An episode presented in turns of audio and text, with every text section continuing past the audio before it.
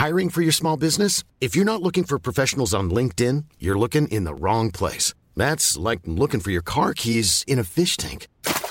LinkedIn helps you hire professionals you can't find anywhere else, even those who aren't actively searching for a new job but might be open to the perfect role. In a given month, over 70% of LinkedIn users don't even visit other leading job sites. So start looking in the right place. With LinkedIn, you can hire professionals like a professional. Post your free job on linkedin.com slash people today.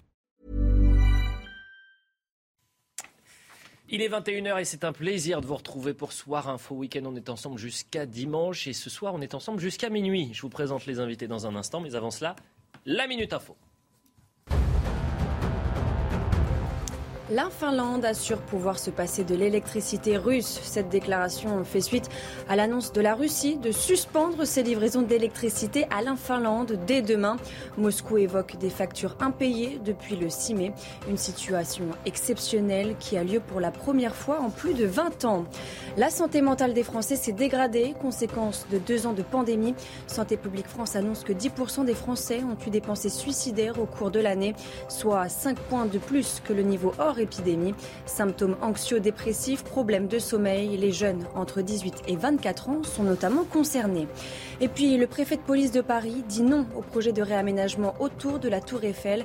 Didier Lallemand s'inquiète des conséquences sur la circulation avec ce projet qui vise notamment à interdire aux voitures l'accès du pont d'Iéna. Il craint également des embouteillages qui pourraient gêner l'intervention des secours sur la place du Trocadéro, lieu également visé par ce projet de réaménagement. Voilà pour la Minute Info. Caroline Pilastre, bonsoir. C'est un plaisir de vous retrouver. Chronique Sud Radio. Marc Varno à côté, chef d'entreprise industrielle, président de Platex. Bonsoir Marc. Florent Baraco, directeur adjoint du Point. Bonsoir, Florent. Et Karim Zerebi, merci d'être euh, avec nous. Karim, on va beaucoup parler de Marseille ce soir, Karim. Et moi, j'ai le souvenir de ce meeting de Emmanuel Macron pendant l'entre-deux-tours. Euh, il était à Marseille. Il a parlé pendant une heure d'écologie, pas un mot sur les injustices sociales, pas un mot euh, sur les difficultés, l'insécurité des habitants. Et je me souviens, j'ai cette image de vous parce que vous aviez débriefé euh, ce meeting-là, vous aviez le regard noir et vous aviez mal vécu en quelque sorte que le président de la République, président candidat, ne donne pas, n'ait pas un mot pour ces quartiers en difficulté que vous connaissez. C'est vrai, Elliot. J'étais outré de voir qu'on passait à côté de, selon moi, deux sujets essentiels à la fois pour Marseille, mais pour le pays, mm. qui étaient les questions de pouvoir d'achat, les questions de pauvreté, les questions de, de Françaises, de Français qui se lèvent le matin pour aller travailler mm. et, qui, et qui survivent et qui n'arrivent plus à vivre. Mm. Et puis la question de la tranquillité publique, de la sécurité des biens et des personnes. Et cette ville, elle symbolise, j'ai envie de dire, ces deux sujets qui sont des sujets majeurs. Et si on ne règle pas les problématiques de ces deux thématiques et si on ne les aborde pas pour une présidentielle, quand est-ce qu'on va les aborder Et je me suis dit, mais on est hors sol complet. On est à côté de la plaque. pas nous, hein. Euh, non. Qui était candidat au palais, du, au, palais, du Pharaon ce jour-là. Donc, euh, je me suis dit, ils sont hors sol, ils sont déconnectés. C'est pas possible. Ils parlent à qui mm. Donc, euh, Pourquoi venir à Marseille Et je le dis, les images qu'on va voir ce soir qui ont été vues. Et vraiment, il faut remercier et féliciter, saluer le travail de Jean-Marc Morandini qui a eu le courage d'y aller. Euh, quand énormément de médias ne préfèrent même pas envisager ce débat parce qu'il y a régulièrement, on est taxé soit d'extrémistes, etc. Mais il a eu le courage d'y aller, de donner la parole à ces, euh, ces personnes qui sont en grande difficulté. Moi, cette cité de Caliste, euh, les images qu'on va voir, mais elles sont saisissantes. J'ai l'impression que c'est un autre monde. C'est qu'aujourd'hui, on est privé de hein, si je puis me permettre. On est privé la France. Ce qui, ce qui est grave, c'est que grâce à des caméras, vous prenez conscience de ce que vivent depuis des années mm. des Françaises et des Français. Mm. Et des cités comme Caliste, je peux mm. vous citer deux cités, les Rosiers, Maison Blanche. Je ne cite que deux, je m'arrête là. Mais c'est exactement la même situation. Et ce qui se passe à, Marseille se passe en région parisienne, se passe aussi euh, euh, à, à, Nantes, se passe à Grenoble, se passe partout. Mais, plus on en parle juste Plus que de faire de l'extrémisme, mettre la caméra hmm. sur ces problématiques-là, c'est sauver les habitants honnêtes de, qui subissent ça. Et ils sont nombreux. Bien sûr. Et c'est pour ça qu'on va essayer d'en parler tout à l'heure. Et on sera en direct avec Jean-Marc Morandini. Mais avant de commencer, enfin de, parler de ce sujet, je voulais qu'on fasse un peu de politique très rapidement sur la campagne euh, législative. Et puis. Euh, écoutez, euh, moi je, me, je, suis tombé de ma chaise. Florent Baraco, vous êtes désormais directeur adjoint du Point, je le rappelle. Vous êtes désormais un journal d'extrême droite. Oui, selon Jean-Luc Mélenchon, nous sommes un tract. Nous ne sommes pas un journal d'extrême droite, nous sommes un tract d'extrême droite. Euh, Manuel Bompard nous a dit que, a dit que nous étions euh, l'autre minute. Euh, Jean-Luc Mélenchon, il est un peu coutumier de ses, de ses sorties, puisqu'il avait également dit la semaine dernière que Le Monde était, avait fait un, papier d'extrême droite quand on avait osé mm. le, critiquer.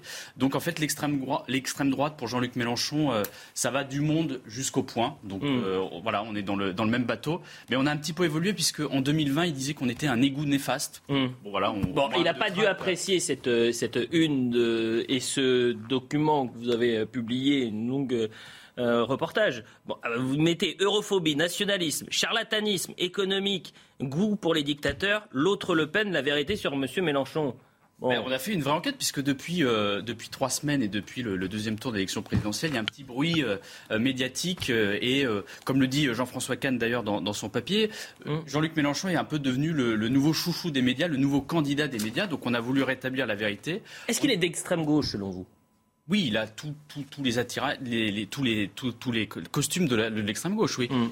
Il est europhobe, il est presque complotiste. Il y a des sorties parfois euh, qui flirtent avec euh, l'antisémitisme. Mm. Notamment, euh, on, fait, on fait référence à, ces déclarations au moment où il y a eu le scandale Corbyn.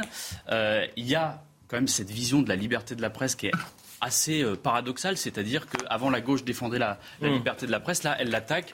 Jean-Luc Mélenchon choisit les journalistes qui ont le droit de le critiquer, qui ont le droit de le juger, qui ont le droit d'écrire mm. sur lui. C'est quand même un, phénomène un peu extrême. Comment vous expliquez, Marc Varnaud, cette, cette bienveillance qu'il y a à l'égard de Jean-Luc Mélenchon et, une partie des, journalistes? C'est-à-dire qu'on on tacle euh, très facilement euh, et on taxe une partie de la droite d'extrémistes, l'extrême droite, Marine Le Pen, Éric Zemmour, on en parlera dans un instant d'Éric Zemmour. Surtout pas dire que c'est l'extrême gauche du côté de Jean-Luc Mélenchon. Oui, on a, on toujours, on a toujours un problème. Euh, on n'arrive pas à parler vrai avec l'extrême gauche et avec les Verts. Je crois qu'on veut on peut, on peut, euh, on peut projeter le, souci sur, les Verts. Mélenchon commence à en parler. Moi, j'avais dit déjà à nombreuses reprises, si on parlait du programme de M. Mélenchon, il n'aurait plus beaucoup d'électeurs. Euh, merci d'en parler, mais c'est vrai qu'il y a des choses qui sont complètement dingues dans son programme. Mm. Mais si on prend le programme des Verts, dont également personne n'a parlé pendant la campagne électorale, les programmes des Verts, c'est quand même construire 3000 éoliennes, arrêter le thermique, mm. arrêter complètement le nucléaire, on ferme 10 centrales tout de suite, mm. on taxe à 25% les multinationales, enfin je m'arrête là. Mais c'est aussi un programme qui est complètement d'extrême gauche. Je pense qu'on a deux soucis. Le premier, c'est que la campagne, la campagne électorale, la campagne présidentielle, elle a quand même été rythmée par la fin du Covid et par l'Ukraine, on n'a pas parlé du tout d'économie, et on n'a absolument pas parlé de, des, Verts et ni de, ni de, l'extrême gauche, parce qu'on s'est contenté de parler en permanence de l'extrême droite et du duel entre, entre Marine Le Pen mm. et M. Et monsieur Zemmour. Et puis le deuxième souci, c'est qu'il y a objectivement une bienveillance vis-à-vis de M. Mélenchon. C'est-à-dire que quand il est euh, souvent interviewé, on lui pose, pardonnez-moi, mais des questions gentillettes. Mm. Et c'est vrai que M. Mélenchon, mais c'est vrai également avec tous les députés de la France insoumise. Jamais on leur dit, mais enfin écoutez, votre discours islamo-gauchiste, il est quand même basé sur votre électorat, monsieur ou madame Intel. Mm. Jamais on leur dit ça. Pourtant, quand on regarde leur base électorale, eh ben, c'est effectivement euh, compréhensible les positions qu'ils prennent. Bienveillance du côté de certains médias vers euh, Jean-Luc Mélenchon, Caroline Pilastre une complaisance, mm. une justification qu'il n'y a pas à droite. Mais que l'on soit de centre droit comme moi ou de droite plus radicale, de toute manière, dès que vous êtes en désaccord avec une certaine gauche, en l'occurrence celle de M. Mélenchon, vous êtes taxé de facho, quoi qu'il en soit. Ce sont des gens qui ne supportent pas la critique, qui passent leur temps à être dans la provocation, dans l'outrance, dans l'agressivité, mais qui n'acceptent pas d'être poussés dans leur retranchement. Mmh. Bah, c'est vrai que ça me dérange d'avoir un journal d'extrême droite euh, mis face ce plateau, à leurs hein. contradictions. Vous allez vous faire discret, s'il vous plaît, Florent Baraco, ce soir. Hein. Et ça pose un problème en termes de démocratie. Et puis, il ne faut pas se leurrer aussi. Hein c'est que vous avez beaucoup de journalistes qui mm. sont de gauche sortis des écoles de journalisme, ils sont orientés, donc leur ligne éditoriale l'est aussi, en l'occurrence aussi le service public, on va parler honnêtement. C'est comme ça, c'est un constat. Mais il y a un moment donné, il faut un équilibre dans la vie. Hein. Mm. Et moi, j'aimerais qu'on l'ait autant à gauche qu'à droite, parce que de toute manière, il y a des choses à reprocher dans chaque parti politique. Il y a beaucoup de choses qui ne vont pas en France. On le voit, ça craque de partout, malgré la réélection de M. Macron, où soi-disant c'est le nouveau monde, la renaissance. Non, ça ne va pas du tout. Les questions sociales, on en reparlera tout à l'heure, qui mm. sont une honte et qui sont prégnantes dans cette société. On l'a bien vu avec la campagne, c'était le sujet de prédilection. Mais vient aussi la question de l'insécurité, de l'immigration. Ce qui est intéressant, tout opposé, hein. ce qui est intéressant également, Karim Zeravi, c'est qu'on a la sensation, psychologiquement du moins, que Jean-Luc Mélenchon ne supporte pas la contradiction et ne supporte pas une presse qui parfois être euh, négative à son égard. Regardez ce qu'il disait, et Florent en a parlé le 6 mai dernier. Alors c'est un article du Monde, hein, le rédacteur en chef du Monde, qui publie un article, c'est pas forcément euh, de droite. Euh, donc le titre du papier, c'était une citation. Le profil culturel de Jean-Luc Mélenchon indigne certains au PS et inquiète nombre de responsables du secteur artistique. Citation. Ok. Tweet de Jean-Luc Mélenchon. Est-ce encore un article, monsieur le rédacteur en chef, ou un tract Un tract mauvais?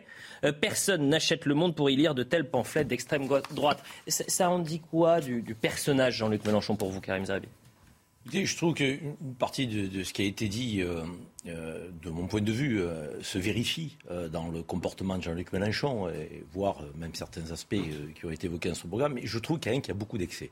Euh, autour de Jean-Luc Mélenchon. Comme il y a beaucoup d'excès, euh, de l'autre côté aussi, euh, et il y a une forme de diabolisation, donc, à, contrario, qu'on tente effectivement de, de, de freiner, voire de, de, de critiquer lorsqu'elle s'attaque à Marine Le Pen notamment. On dit il ne faut pas diaboliser, diaboliser depuis les années 80, on diabolise le FN mmh. maintenant le RN.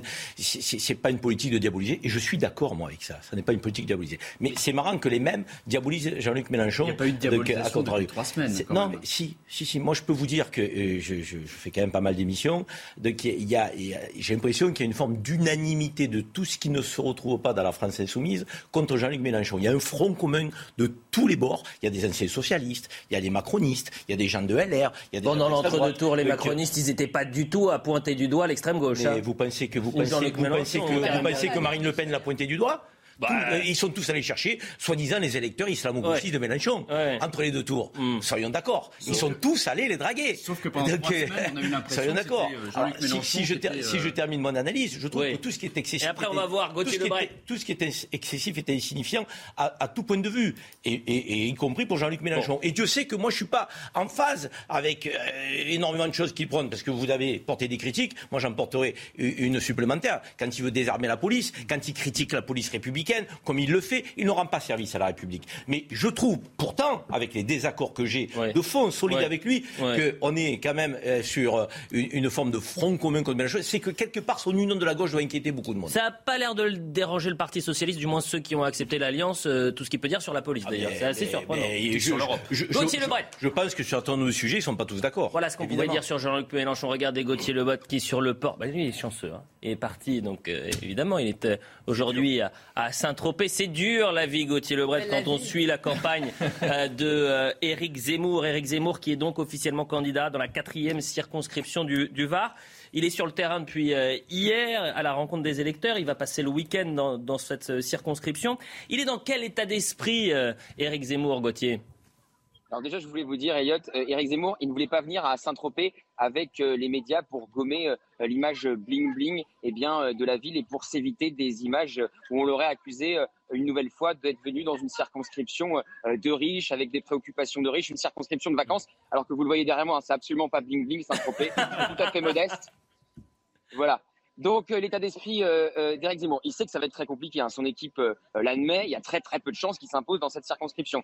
Donc il va multiplier les déplacements sur le terrain. Vous l'avez dit, il était sur un marché ce matin. Il en fera un autre demain, un autre dimanche pour tenter de convaincre, puisque même s'il a fait le double de son score euh, à l'échelle nationale ici dans cette circonscription, près de 15%, c'est Marine Le Pen qui arrivait largement en tête au premier tour avec 30%, et la députée sortante, députée de la, de la République en marche, eh bien, se représente, et il a face à lui en hmm. plus un LR et euh, un candidat du Rassemblement national, puisque vous le savez, il n'y a pas d'union. Euh, l'union des droites rêvée par Éric Zemmour n'a pas lieu. Et donc, c'est effectivement très, très compliqué pour lui. C'est un pari, me confier euh, l'un un, membre de son entourage. Bon, c'est un pari. Gauthier, moi, j'ai un pari à vous proposer. Si vous arrivez à faire, je sais que vous avez des problèmes de batterie, mais si vous arrivez à faire le prochain duplex dans l'heure, sur un yacht, sur le port de Saint-Tropez, déjà que vous êtes très bon, et même excellent, vous deviendriez le, meilleur, le plus grand. Voilà le défi que je vous propose, euh, Gauthier, je vous laisse.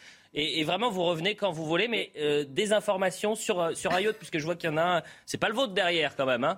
C'est Soir Info, hein, c'est pas les Marseillais à Mykonos. Hein, Allez, bah non, on est à Saint-Tropez, surtout. Justement, tiens, on va écouter Éric Zemmour, parce qu'aujourd'hui, on est en train de lui faire un procès en parachutage. C'est vrai qu'effectivement, est-ce qu'il connaissait la région avant qu'il n'y mette un pied?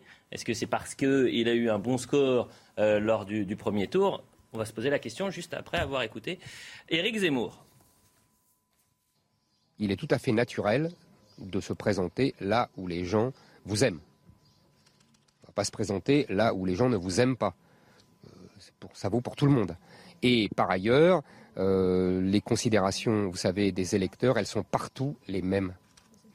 C'est ça que ne comprend pas Madame Le Pen, mais c'est que nous sommes tous français et que donc où que je me présente, je suis légitime à me présenter.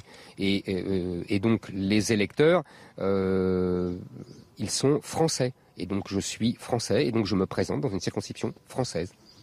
Est-ce qu'il a raison de se présenter? Je vous pose la question dans un instant, juste après le flash actu. L'Ukraine peut compter sur le soutien indéfectible des pays du G7. Ils apporteront leur appui et leur aide jusqu'à la victoire contre la Russie. L'annonce a été faite à l'occasion d'une réunion en Allemagne des sept puissances les plus riches de la planète. Au 79e jour de guerre, plus de 6 millions d'Ukrainiens ont quitté l'Ukraine. L'annonce a été faite hier à Genève par le Haut Commissariat aux réfugiés. La Pologne accueille de très loin le plus grand nombre d'entre eux, soit plus de 3,1 millions au 11 mai. Et puis un séisme de magnitude 5 entendu sur Mars. Le Centre national d'études spatiales a dévoilé un extrait d'une trentaine de secondes sur les réseaux sociaux. D'après la NASA, le tremblement de terre est survenu dans la nuit du 4 au 5 mai. Il s'agit du séisme le plus puissant jamais détecté sur la planète rouge.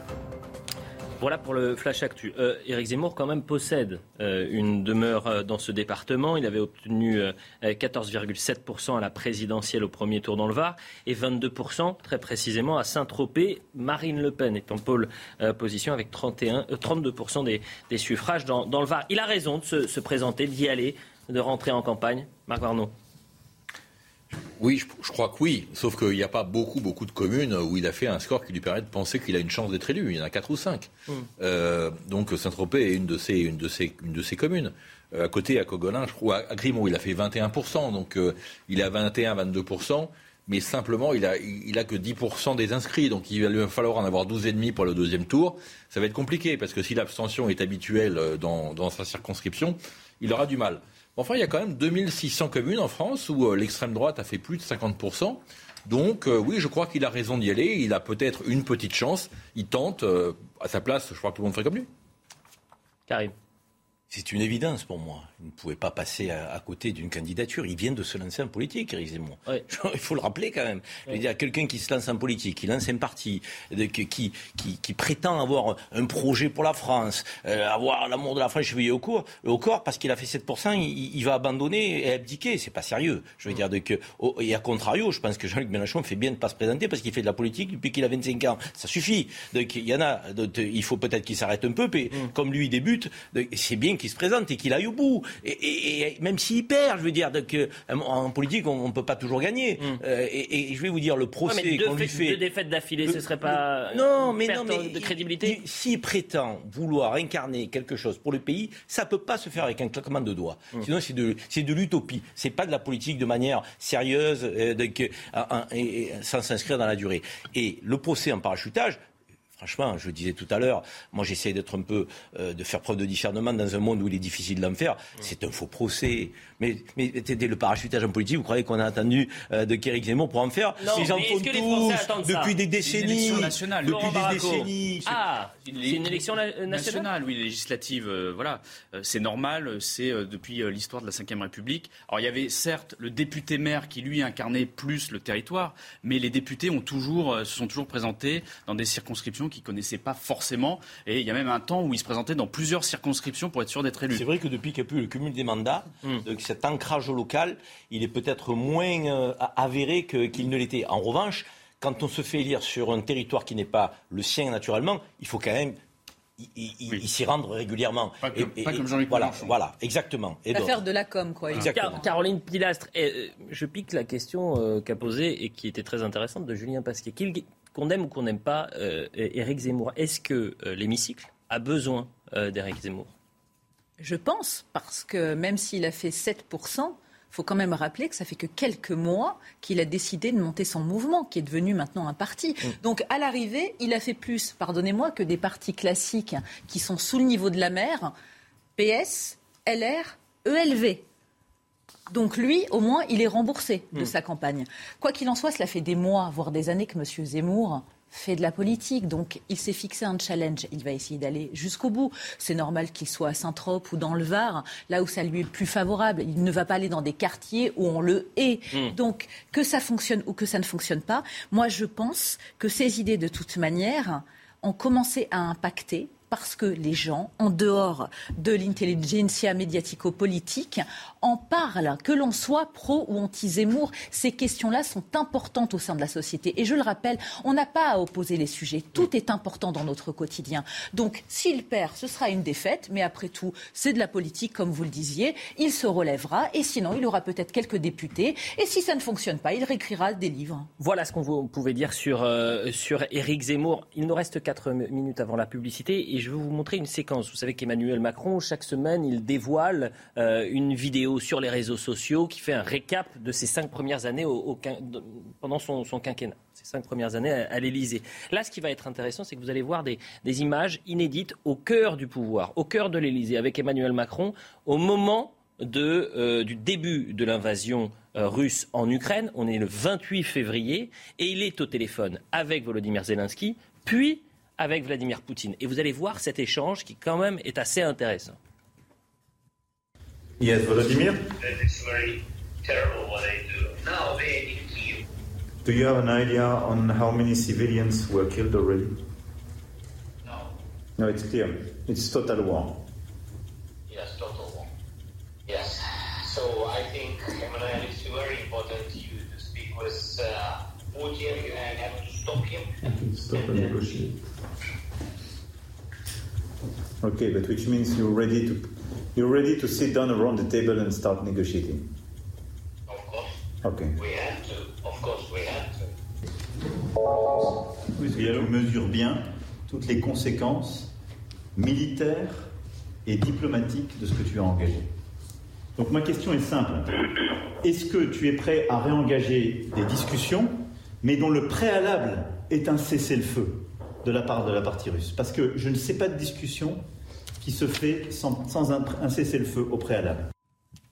Incroyable, Florent Balaraco. Ah oui, c'est incroyable, oui. On n'a pas la réponse de Poutine Non, on n'a pas. Alors, ce qui est extraordinaire, c'est que dans ce documentaire, il n'y a pas la réponse de, Vladimir Poutine. Et qu'il y a une autre séquence un mois avant, où c'est juste avant euh, le, départ d'Emmanuel Macron à Moscou, puis à, Kiev. Et on, on, le voit discuter avec ses collaborateurs. Mais sur cet échange-là, vous décryptez comment C'est absolument incroyable. On, entend donc là, on voit c'est la vraie politique avec des vrais enjeux. On voit le président de la République qui discute avec les deux partis. Mm. Moi, ce qui va me gêner un peu, c'est que ça pourrait être très bien dans un documentaire fait par un journaliste.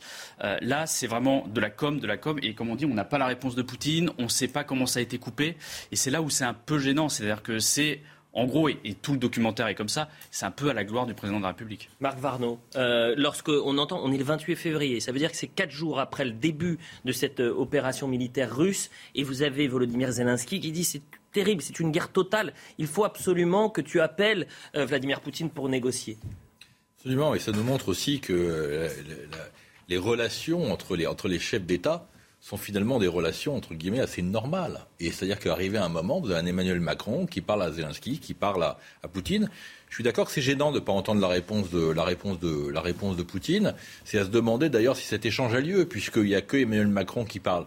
Mais je trouve que c'est lourd d'enseignement. Ça montre que le président de la République, euh, bah, il a quand même, entre guillemets, euh, réellement essayé de. Il y a beaucoup de gens qui doutaient de. Non, il a réellement essayé. Et on en a la preuve dans ce reportage. Karine Zerabi, il a essayé, mais force est de constater que deux mois plus tard, rien n'a changé. Hein. J'avoue être partagé. je vous le dis comme je le pense je suis partagé parce que moi, je fais partie de ceux qui estiment qu'il euh, y a peut-être des choses en politique à, un niveau euh, de ce type, euh, quand on parle de guerre, de, qui doit rester dans le secret d'État, entre des chefs d'État et autres. Et on n'a pas à faire une forme de mise en scène mmh. de que telle une série Netflix ou, plutôt une série sur Canal, parce qu'on on préfère tous Canal. Mieux, et, et, et, ça, je suis un peu gêné. Et en même temps, je me dis c'est vrai qu'on est dans un monde, j'allais dire entre guillemets, de voyeurisme, hein, nous ne le cachons pas, et on se dit ah, comment ils se parlent euh, au plus haut niveau? Ils se tutoient.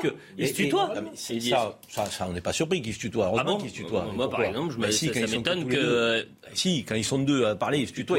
on a deux chefs d'État qui se tutoient. Mais je suis gêné, encore une fois, je le dis comme mes collègues, de ne pas avoir la réponse de Poutine alors qu'on a l'échange avec Zelensky. Mm. Est-ce qu'on a l'échange avec Zelensky parce que c'est avantageux aussi pour notre président de la République? Mm. Est-ce que Poutine ne l'a pas renvoyé dans ses en lui disant écoute, euh, Emmanuel. Tes affaires Non, mais parce qu'on sait comment est Poutine. Donc, il est assez tranchant, il est assez cinglant parfois. Mm. Donc, euh, et, là, j'ai l'impression qu'on veut nous montrer que ce qui peut avantager euh, notre chef de, de, l'État. Alors, bon, on est tous fiers d'être français, on a tous envie que nos couleurs brillent. Mm. Mais si on nous montre une forme de, de, réel politique, il faut nous la montrer jusqu'au bout. Et je suis pas sûr que ça soit à son avantage, puisque deux mois plus tard, il ne s'est rien passé. voilà, et que, ça même est encore plus importante. Je me permets de vous couper. Pourquoi? Parce qu'il y a la publicité. Je vous explique ce qu'il va se passer. Florent Baraco, vous allez être remplacé le temps d'une vingtaine de minutes par euh, Stéphane Manigold, qui était présent aux obsèques d'Antoine Anello, le fils euh, Aleno euh, décédé dimanche dernier à l'âge de 24 ans.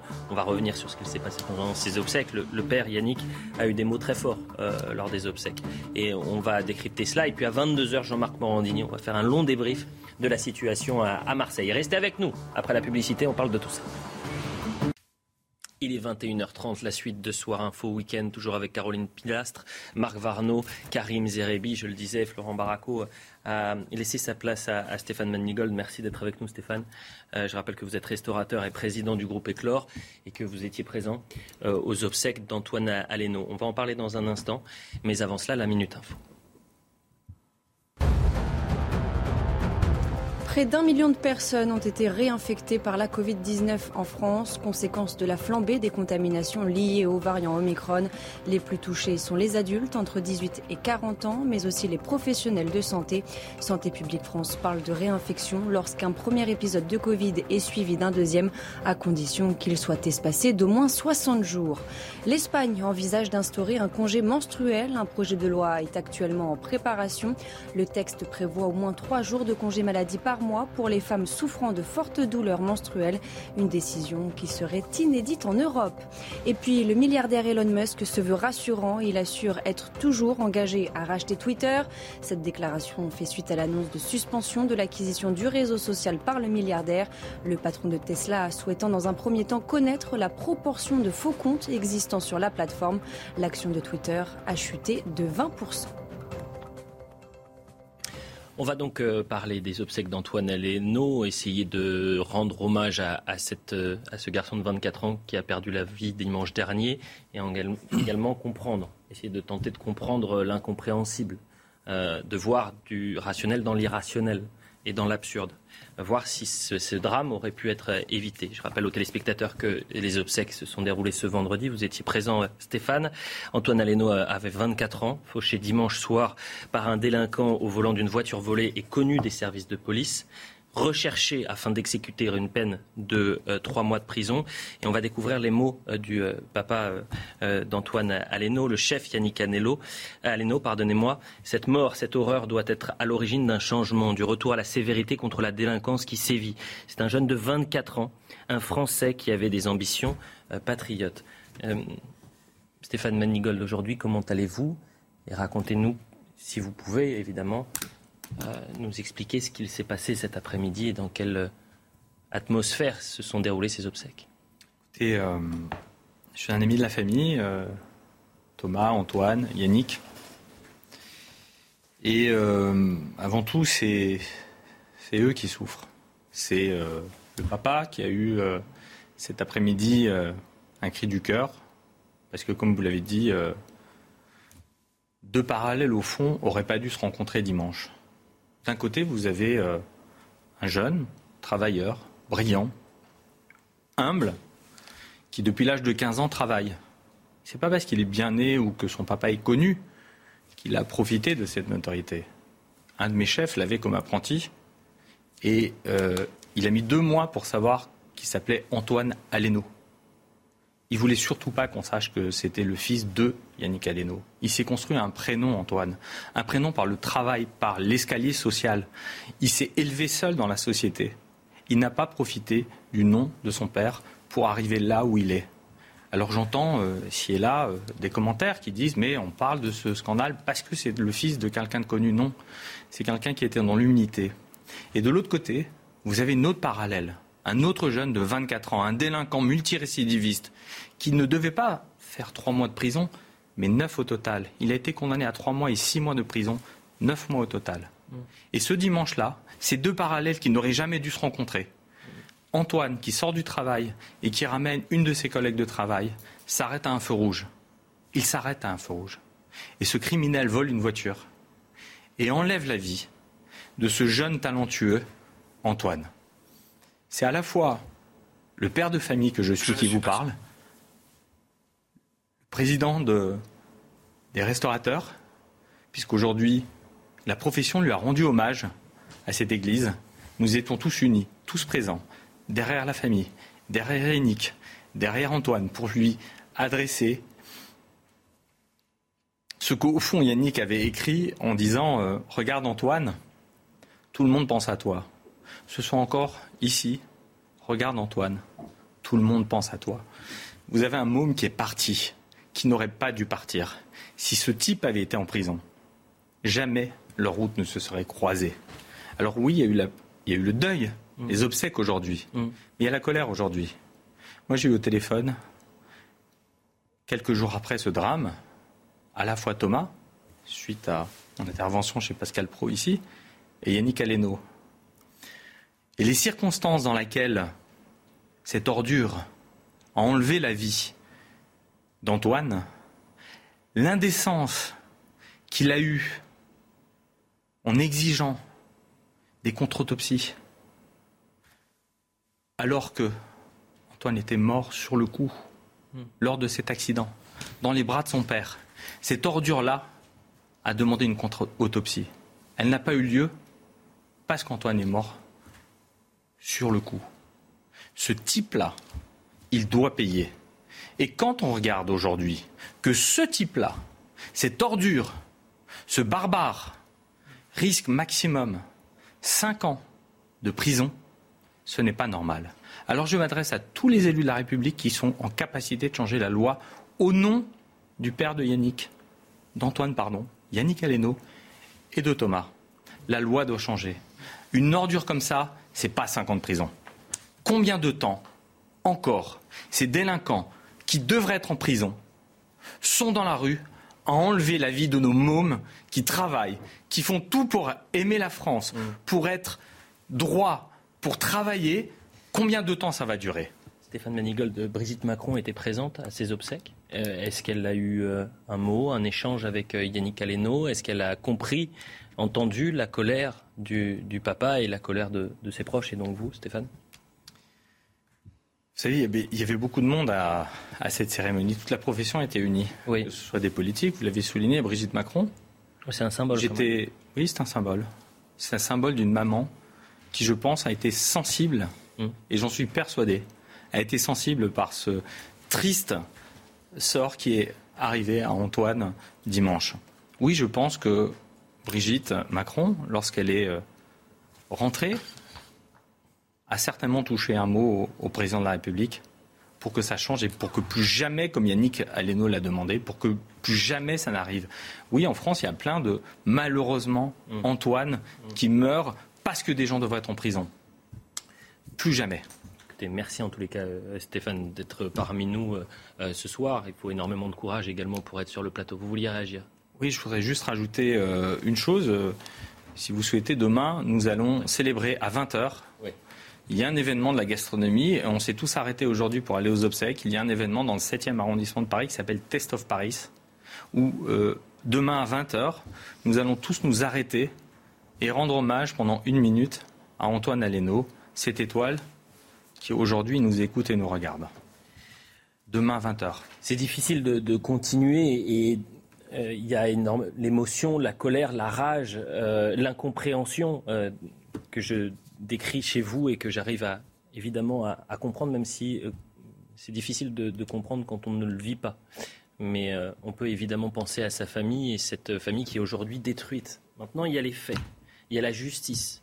Et il y a une justice qui n'est pas véritablement passée. Karim Zeribi, comment vous décryptez cette impunité qu'il peut y avoir? Alors, on pourrait dire que euh, l'affaire Aleno est une affaire, un cas isolé, un fait divers. Sauf que c'est tellement régulier, non pas le contexte très précis, mais de voir des délinquants multirécidivistes ou connus des services de police qui euh, sont dans la rue, qui commettent de nouvelles agressions et dont les victimes aujourd'hui sont les Français qui n'ont absolument rien fait. D'abord, c'est tout à fait normal, euh, et le contraire serait choquant qu'on ne soit pas tous partagés entre deux sentiments, l'émotion profonde et la colère. Mm. L'émotion profonde parce que, parce que quand on est père de famille, on se dit ça aurait pu être mon fils. On ne peut pas s'empêcher de penser à ça. Et, euh, donc cette émotion-là, on se dit qu'est-ce qu'il y a de pire dans la vie que de voir son enfant partir? On n'est pas dans la norme. Et donc, euh, moi, le papa, le soir, quand on en a parlé dans Punchline sur CNews, j'ai dit d'abord, avant tout, c'est la famille, le papa, la maman, les frères et sœurs, les condoléances. Je me dis, ils doivent être dévastés. Et puis, il y a la colère. Il y a la colère du citoyen, des citoyens que nous sommes. Parce qu'il y a quand même des choses qui ne vont pas dans cette société. Des choses qui ne vont pas et qui pourraient fonctionner autrement. Pour peu qu'il y ait une volonté politique. Et je trouve que c'est important que nous parlions de, cet enfant, de ce gamin. 24 ans, c'est un gamin pour nous. Je veux dire, donc, euh, c'est important parce que ce n'est pas un cas isolé, contrairement à ce que vous avez dit, Elliot. Euh, et ce n'est pas un cas isolé sur la question de l'impunité dans le pays. Parce que là, c'est un, c'est un criminel sur la route. Mais on a des violeurs qui sortent parce qu'ils ont fait que la moitié de leur peine. Et ils reviolent ou ils retuent. Donc ça veut dire que pour les familles concernées, imaginez le sentiment. Donc oui, il est impératif que nous protégions la société de ces gens-là.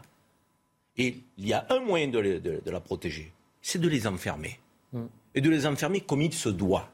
Mm. Or, aujourd'hui, on a le sentiment que le compte n'y est pas. Qu'on n'enferme pas comme il se doit. Que ces gens-là sont dans la rue. Que ces gens-là n'exercent pas, n'effectuent pas leur peine en totalité. Et qu'ils ont droit à des remises de peine comme, comme, comme quelqu'un qui n'aurait pas fait quelque chose de dramatique y aurait droit. La norme aujourd'hui, c'est la remise de peine. Et l'exception, c'est la peine maximale. Et, même si Brigitte Macron, effectivement, je suis convaincu qu'elle était hypersensible, elle était là et c'était très bien. Ce que nous attendons, c'est que les femmes et les hommes politiques de notre pays s'emparent de ces sujets l'Assemblée nationale, il y a un gouvernement qui va être constitué là, il faut en faire une priorité de lutter contre ce sentiment d'impunité. Parce que cette exaspération, mm. elle est grande et elle grandit dans le pays. Attention à ce que les Françaises et les Français, à un moment donné, ne passent pas à se faire justice eux-mêmes. Caroline Pilastre, je vous sentais très émue euh, pendant euh, que Stéphane Manigol nous expliquait cette situation et nous racontait ce qui se passait cet après-midi. Pour deux raisons. Évidemment, c'est un drame abominable. La famille a pris perpétuité. C'est une famille brisée. On ne fait jamais son deuil. Ça n'est pas dans l'ordre des choses de perdre son enfant. J'ai vécu un drame similaire. Ma cousine de 18 ans. Des circonstances différentes, mais je sais ce que c'est.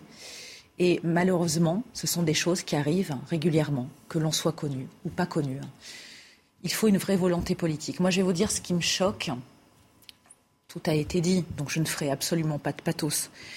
Mais c'est qu'on parle de ce genre de tragédie comme étant un délit. Un délit, ça peut être voler de la nourriture dans un supermarché. C'est un crime. il faut le prendre à la hauteur, justement, de ce qu'est cette horreur. La volonté politique, il ne faut plus de laxisme au niveau judiciaire, parce que comprendre la politique de l'excuse dans ces cas de figure, ça n'est plus possible. Ça peut arriver à nous tous. Qu'est-ce qu'on fait une fois que le constat est posé? Hein Les gens reprennent leur vie. Hein. Mm. Mais je vous le dis, ces familles ne vivront plus. Et il y en a tellement, sans parler de ceux qui ont, entre guillemets, eu la chance de s'en sortir, rescapés, mais qui sont paralysés lourdement. Donc je pense qu'il faut faire beaucoup de sensibilisation, pardon, je suis émue, euh, au sein aussi de la jeunesse sur l'alcool, sur les drogues, et dire surtout que la voiture, c'est une arme. Ça n'est pas un salon. Là, il a volé, là. Dans sa voiture. Je il sais volé, bien, la voiture, bien sûr, mais je vous le dis globalement, parce que là, malheureusement, c'est un cumul. Oui, mais justement, mais ce cumul de tragédie, c'est 5 ans maximum. Stéphane Manigol nous disait justement, ce n'est pas qu'un accident de la circulation. Je trouve que ce qu'il a dit est très bien. Parce qu'on est, on est dans un cas qui est, mais alors, symbolique à tout point de vue. Il y a tous les symboles, il y a tous les problèmes de la société française dans ce drame. C'est pas un drame, c'est un meurtre. Parce que on a d'abord le, c'est une homicide. C'est pas un meurtre parce qu'il faut que ça soit volontaire pour que ça soit un meurtre. Mais je vois ce que vous voulez dire évidemment. mais non, mais c'est parce que je veux qu'on fasse attention sur les termes qui peuvent nous revenir en boomerang. Vous voyez ce que je veux dire Je vais, aller au, Par certains, bout, je vais aller au bout de ma. bien sûr, Marc Varno. Bien sûr. Homicide et blessures volontaires. Oui. Lorsque un policier se défend face à une voiture qui lui fonce dessus, lui, il est inculpé d'homicide volontaire. Oui. Hein, et donc là, on risque 30 ans. Pourquoi Pourquoi c'est cette personne qui a volé la voiture, qui avait qu'un gramme d'alcool dans le sang, et pas poursuivi pour homicide volontaire? La deuxième chose, dans le, dans le dessin qui a été montré sur les circonstances de l'accident, on est typiquement dans le cas de figure de quelqu'un qui, pardonnez-moi, se contrefuit des conséquences de ce qu'il va faire. Il a foncé entre le VTC et la moto. Il a volontairement mmh. porté le VTC et la moto. Aujourd'hui, on a, on, a, on a quand même, en France, pays des 120 000 peines non exécutées de moins de deux ans, 120 000 peines non exécutées, des hommes politiques. Il faut dire les choses comme elles sont. Mais vous avez raison. Qui proposent 20 000 à 40 000 places de prison quand on a 120 000 peines non exécutées. La responsabilité, je rejoins tout le monde, c'est dans l'absence de courage des politiques. Plutôt que de dire on a un problème en France, on a une gestion, pardonnez-moi du terme, on a une gestion hôtelière des prisons. Il y a 68 000 places de prison, donc on met les cas les plus graves et celui-là tu rentres, tu sors. Vous avez tous les jours des gens qui font des actes extrêmement graves et qui ne sont pas mis en prison. La Minute Info, on poursuit le débat dans un instant.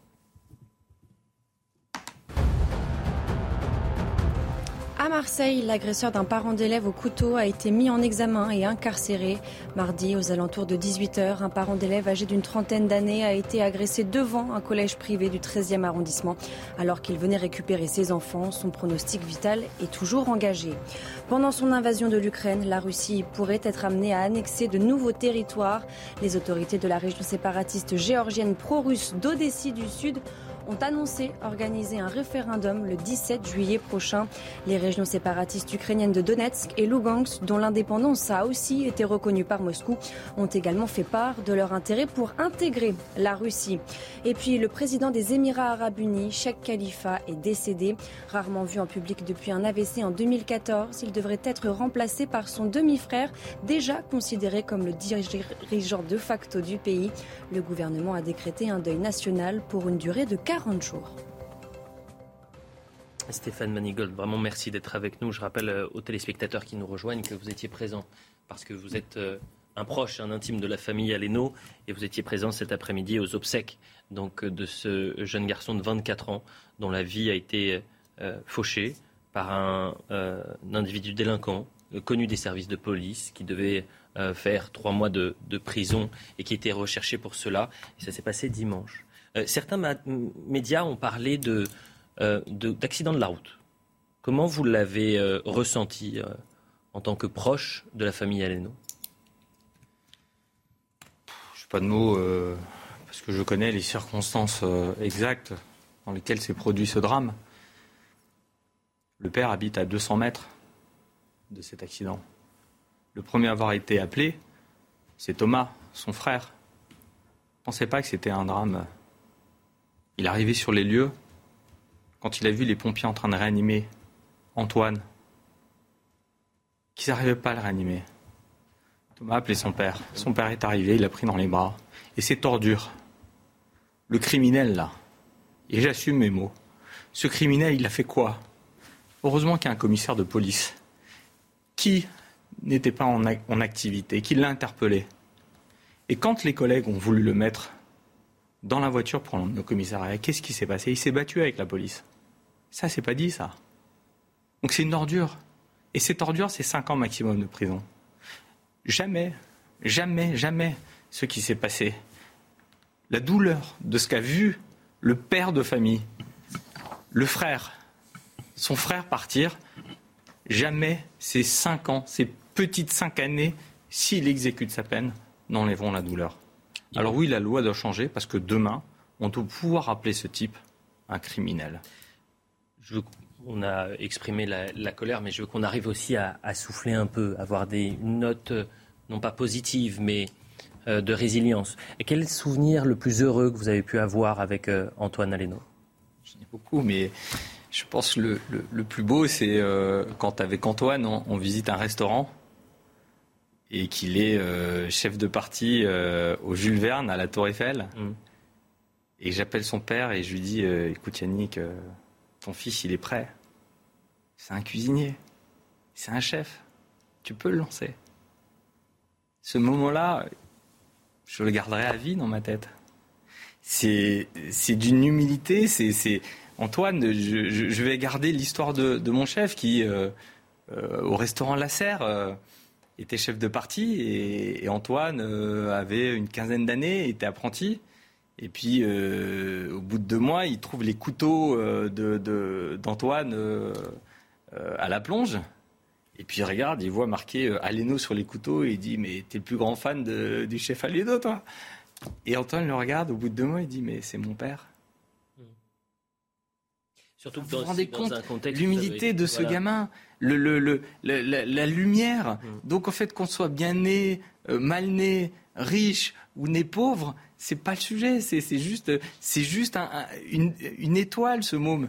Et, on a plein de souvenirs. Et, le dernier que je, garde euh, en mémoire, c'est cet après-midi quand, euh, quand Thomas, son, son frère, me dit on ne lâchera pas ce type. Je lui dis, je serai à tes côtés. C'est pour ça que je suis là. C'est parce que je, lui ai promis de le faire. Et qu'on ne le lâchera pas. Et toute la profession est unie derrière pour justement euh, euh, dire que c'est pas possible que quand tu rentres de ton travail un dimanche, ta vie puisse être fauchée par une saloperie. Donc voilà, je, c'est à la fois ces, sujets et, puis de, de, belles émotions avec, euh, avec Yannick, avec Thomas et avec euh, Antoine. Pour l'éternité, ce sont des belles personnes. Il faut que justice soit rendue. Voilà. Il faut que justice soit rendue. Et merci Je suis beaucoup. convaincu que parce que les magistrats la ne sera plus jamais la même pour cette famille. Bien sûr. Je reprends ce terme, la lumière. Mm. La lumière ne sera plus jamais la même pour cette famille. Donc la justice, on la leur doit. C'est tellement difficile de passer à autre chose lorsqu'on enfin, lorsqu'on parle de, de, ce sujet aussi lourd, aussi euh, terrifiant. Et puis dans cette émission, on essaye aussi un peu de mettre de, de la joie de vivre, de la couleur, de, de la bonne humeur. Mais là, demain à 20h, on va en mettre. Eh bien, demain, je vous assure que j'essaierai Demain, venez à 20h. Vous allez voir, on va mettre de la joie, on va lui rendre hommage à. Stéphane, je, je travaille, mais j'y eh bien, vous serez en duplex avec nous. Eh bien, avec grand plaisir, on se retrouve euh, demain, Stéphane, et, et je vous remercie. C'est toujours un plaisir en plus de vous avoir. Moi, je, on s'est découvert pendant la, la, crise sanitaire, et euh, je sais à quel point euh, vous appréciez venir J'aime tous ces travailleurs, tous ces gens qui font vivre la France, tous ces amoureux, comme Yannick l'a dit. Son fils faisait partie des amoureux de la France, des amoureux du terroir, des amoureux de l'agriculture française, mm. des amoureux de nos vignerons, des amoureux de nos pêcheurs. Et mm. cet après-midi, ils étaient tous là. Et, depuis très longtemps, bah, toute la profession était là. Les chefs du monde entier étaient là. Anna Ducasse, euh, Arnaud Donquel, Gilles Goujon. Ils étaient tous là. Et, bah, et on était tous autour derrière cette étoile qui nous a quittés. Merci euh, beaucoup Stéphane euh, Manigold. On, part en publicité dans quelques instants, puisqu'à 22h. Pourquoi Nous allons parler euh, de Marseille. Marseille, situation extrêmement compliquée dans certains quartiers où l'impunité règne où euh, les délinquants font la loi. Et notamment dans le 15e arrondissement, pour les téléspectateurs qui nous retrouvent, euh, Karim Zeribi, moi je, me suis tourné vers vous au tout début de l'émission parce que je me souviens, j'ai cette image de vous, le regard noir, après le discours d'Emmanuel Macron dans l'entre-deux tours lorsqu'il était à Marseille, où il n'a parlé que d'écologie. Et lorsque vous avez fait le débrief sur notre antenne, vous avez dit, attendez, c'est évidemment qu'il faut parler de l'écologie. Mais à Marseille, il y a aussi d'autres problématiques. Et ces problématiques avaient été complètement mises de côté par le président lors de ce discours. Racontez-nous ce que la cité de Caliste, par exemple. C'est une zone de non-droit, c'est ça? C'est un quartier, c'est une copropriété qui, en quelque sorte, est devenue une zone de non-droit, mais qui ne l'était pas. Comme bon nombre de cités où, il y a quelques décennies, euh, des gens euh, modestes y vivaient de manière très apaisée, très tranquille, souvent dans la mixité d'ailleurs, il y a quelques décennies. Euh, ça n'est plus le cas aujourd'hui. Aujourd'hui, c'est la loi de la jungle qui s'impose dans ces mmh. cités. Il n'y a pas d'autre terme. C'est la loi de la jungle, c'est la loi du plus c'est la loi du caïd. C'est certainement pas les lois de la République. Et on se demande même si nous sommes en territoire de la République. Donc ça va très très loin. C'est pas l'impunité. L'impunité, c'est plus que ça dans ces quartiers. C'est l'impossibilité de vivre normalement. Mmh. Je veux dire, ce n'est pas possible de laisser ces enfants aller s'amuser euh, dehors, euh, sans avoir peut-être le risque d'un règlement de compte, d'une balle perdue. Mm. Le, territoire, il est aux dealers, le territoire, il, est aux, petites mafias locales, aux caïds, mm. les familles qui, ben, leurs loyers qui sont tranquilles, ne peuvent plus vivre dans ces quartiers. On va découvrir des images, et elles ont été longuement diffusées grâce à Jean-Marc Morandini qui sera avec nous à 22h, qui va nous expliquer un peu ce qu'il a vécu lui sur le terrain mais les images que vous allez découvrir si vous venez d'arriver, mais c'est du, enfin, c'est du jamais vu. C'est du moins du jamais vu à la télévision oui, dans ce contexte-là. C'est du vécu depuis des années pour, pour les gens qui le subissent. Hein. Alors, justement, c'est du vécu pour les gens qui le subissent. Mais je pense qu'il y a une partie de la population qui n'avait pas conscience de ce qui se passe dans certains quartiers. Du moins, qui n'avait pas conscience de ce qui se passait euh, dans ces quartiers-là. On revient après la publicité. Stéphane Manigold, merci encore. Et toutes nos pensées les plus chaleureuses, les plus tendres vont à la famille Aleno. Merci Stéphane. Il est quasiment 22h sur CNews, la suite de Soir Info Week-end avec Caroline Pilast, Marc Varno, Karim Zerebi. Florent Baraco reprend sa place puisqu'il l'avait laissé gentiment à, Stéphane Manigold et c'est toujours compliqué de, de passer euh, d'un thème à l'autre euh, et euh, surtout après une actualité aussi lourde. Mais là aussi, on sera dans une actualité sociale très lourde, ce qu'il se passe à, Marseille, ce qui est un véritable scandale d'État dans le 15e arrondissement. C'est un scandale. Et Jean-Marc Morandini était sur le terrain. Il sera en direct avec nous dans quelques instants. Il va nous raconter. On va avoir des séquences. On a séquencé toute cette partie. On en parle. On va en parler pendant une heure. Je vous le dis. Et avec ce plateau. Et puis la deuxième mi-temps, on continuera d'en parler. Parce que ce qu'il se passe, je le répète, c'est un scandale. On va. Euh, bah tiens, Jean-Marc Morandini est avec nous. Merci Jean-Marc. Il y a la, la fameuse minute info. Vous la connaissez. Et ensuite, on vient vers vous. C'est clair. Dans le noir. La Finlande assure pouvoir se passer de l'électricité russe. Cette déclaration fait suite à une annonce de la Russie qui va suspendre ses livraisons d'électricité au pays dès demain. Moscou évoque des factures impayées depuis le 6 mai, une situation exceptionnelle qui a lieu pour la première fois en plus de 20 ans. La santé mentale des Français s'est dégradée, conséquence de deux ans de pandémie. Santé publique France annonce que 10% des Français ont eu des pensées suicidaires au cours de l'année, soit 5 points de plus que le niveau hors épidémie. Symptômes anxio-dépressifs, problèmes de sommeil, les jeunes entre 18 et 24 ans sont également concernés. Et puis 11 corps ont été découverts après le chavirage d'un navire au large de Porto Rico. Une large opération de sauvetage a permis de secourir 31 personnes. La police aux frontières américaines avait plutôt précisé qu'il s'agissait principalement de migrants venus d'Haïti et de République dominicaine. Les gardes-côtes avaient quant à eux indiqué dans un communiqué suspecter le navire d'avoir entrepris une traversée illégale. Voilà pour la Minute Info. Je recontextualise. Nous sommes dans le 15e arrondissement de Marseille, dans la cité Calisté. Des squatteurs font vivre un, enfer aux habitants. Ces gangs d'immigrés nigériens font la loi, détruisent, pillent, occupent les lieux, trafic de drogue également, obligeant les locataires et propriétaires soit de fuir, de quitter la zone, soit de subir. Jean-Marc Morandini, merci d'être avec nous ce soir. Jean-Marc, vous étiez sur le terrain. Vous avez eu le courage d'aller sur le terrain euh, dans une situation quand même qui était plutôt risquée euh, parce que ça a été chaud. Euh, vous étiez avec une élue marseillaise, Samia Gali, qui est en charge de ce dossier depuis un an.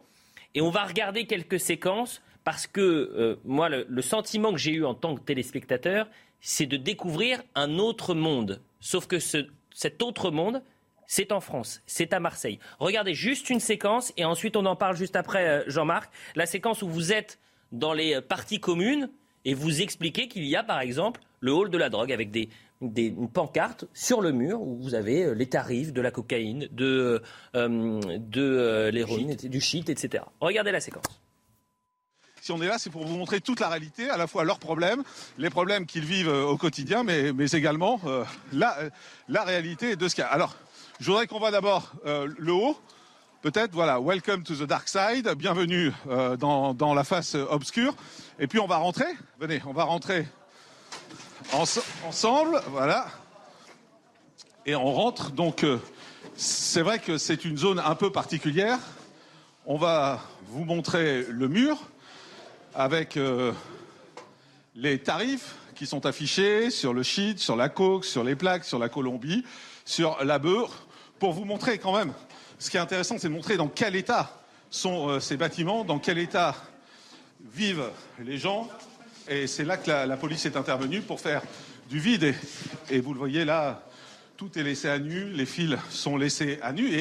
Et, la nouveauté euh, qui m'est expliquée par euh, les habitants, on va se mettre à cet étage, on va rester là. La nouveauté, ce sont ces portes. Parce que voilà, c'est ces portes qui ont été posées, et c'est là derrière qu'il y avait des appartements qui étaient squattés. Et donc, pour la première fois, on a posé des portes qui ferment réellement ces appartements. Et c'est ces portes euh, qui évitent désormais que ces appartements soient squattés à nouveau. Et c'est ce que demandaient les habitants depuis euh, des semaines, depuis des mois, depuis des années. On disait fermer les appartements squattés, justement, pour éviter qu'on se retrouve euh, avec des appartements occupés. Et écoutons à présent le désarroi. C'est moi, c'est une séquence qui m'a, j'ai halluciné. Le désarroi d'une habitante dont l'appartement a été saccagé. Il y avait ses nièces et une de ses filles de 4 et 7 ans qui étaient présentes. Regardez cela et ensuite on vient vers vous, Jean-Marc. C'est grâce à moi que vous êtes tous là C'est grâce à moi que vous êtes tous là Tous Tous Moi, les Nigériens, on était seuls contre eux Personne n'était là Personne. La police Oh. Leur pourquoi Leur propre c'est chiens Oh ça, on est on n'en peut plus. Vous savez comment ils On n'en peut plus, ma mère. Elle est dehors, ça fait 15 15 je veux plus. Vous savez comment il s'appelle Ça, ça c'est une, vraie, c'est une vraie détresse. On va là-bas. Pardon, pardon, pardon, pardon. On va, on va voir ce qui s'est passé. Ma fille était à l'intérieur et mes quatre sœurs hein, et ma nièce, quatre filles quatre filles, ma fille de 4 ans et ma nièce de 7 ans qui étaient à l'intérieur. Pendant que eux, ils essayaient d'approprier cet appartement. Ils, à coup de machette, regardez, vous les voyez là? Vous les voyez les machettes, hein? Traumatisées, elles étaient, elles étaient tétanisées les filles. Tétanisées. Ce gang-là, il prend possession de plein d'appartements en impunité totale. Ils sont là, ils frappent il frappe et dedans il y a une famille qui est toute seule et qui est abandonnée. Et il se passe rien. Et, il faut alerter les médias pour que les gens réagissent. Et aujourd'hui, ces personnes-là, on les a dénoncées devant la police. Personne n'a été arrêté. Personne. Donc ça veut dire que mes sœurs se sont mis en danger à ce moment-là. Quand ils nous ont demandé de les, de le dénoncer, ils les ont dénoncés. Mais personne n'a été arrêté. Mais c'est normal qu'ils se sentent puissants parce qu'il n'y a personne qui les arrête. Jean-Marc Morandini, merci d'avoir euh, attendu. On avait besoin de recontextualiser, de revisualiser ces séquences. Euh, vous qui connaissez très bien Marseille, qui avez vécu à, Marseille, lorsque vous arrivez cet ce, matin sur les lieux, est-ce que vous, vous attendiez à vivre et à découvrir une telle situation? Alors honnêtement, je m'attendais à vivre une telle situation, mais ce qui est clair euh, quand même, c'est que il y a un vrai désespoir des gens. Et ça, ce désespoir, je ne pensais pas qu'il était euh, à ce point-là. Ces gens sont désespérés, ils demandent de l'aide en permanence. Mais il y a l'aide de la mairie, il y a l'aide de l'État qui est demandée, mais il y a aussi l'aide de la sécurité. Ils sont en insécurité permanente je vais vous dire les choses. Quand, nous, quand on est arrivé, euh, pour euh, nous sécuriser, parce que tout le monde nous a dit de ne pas venir, on avait bien évidemment contacté la préfecture de police. Il y avait dix quarts de CRS qui étaient là, qui encadraient euh, la, la, cité. Mais les gens nous ont dit, on les voit pas, les policiers. Les policiers ne viennent pas. On a beau appeler. Donc ça, c'est un vrai problème. Le deuxième problème, c'est ce que vous voyez en ce moment à l'image. Ce sont les états de ces immeubles. Ces immeubles sont totalement laissés à l'abandon. On a le sentiment Personne n'en a rien à faire. Voilà, il faut dire les choses. Personne n'en a rien à faire de ces cités. Personne n'en a rien à faire de ces gens. Et le problème, c'est qu'il y a cette cité Calistée qu'on a vue, mais il y a d'autres cités à côté. Et, cet état de délabrement, cet état d'abandon, il est en train de gagner ces autres cités. Et, ça, c'est un vrai problème. Moi, vous savez, j'ai grandi à Marseille. Moi, j'ai fait mes études à Marseille. Euh, j'ai grandi à Marseille. Ce genre de cité, vous en aviez une vous y en aviez deux, grand maximum. Mais aujourd'hui, il y en a dix, il y en a quinze. Et, partout, les gens se disent, c'est fini. Voilà, ces cités, elles sont à l'abandon. Ces cités sont perdues.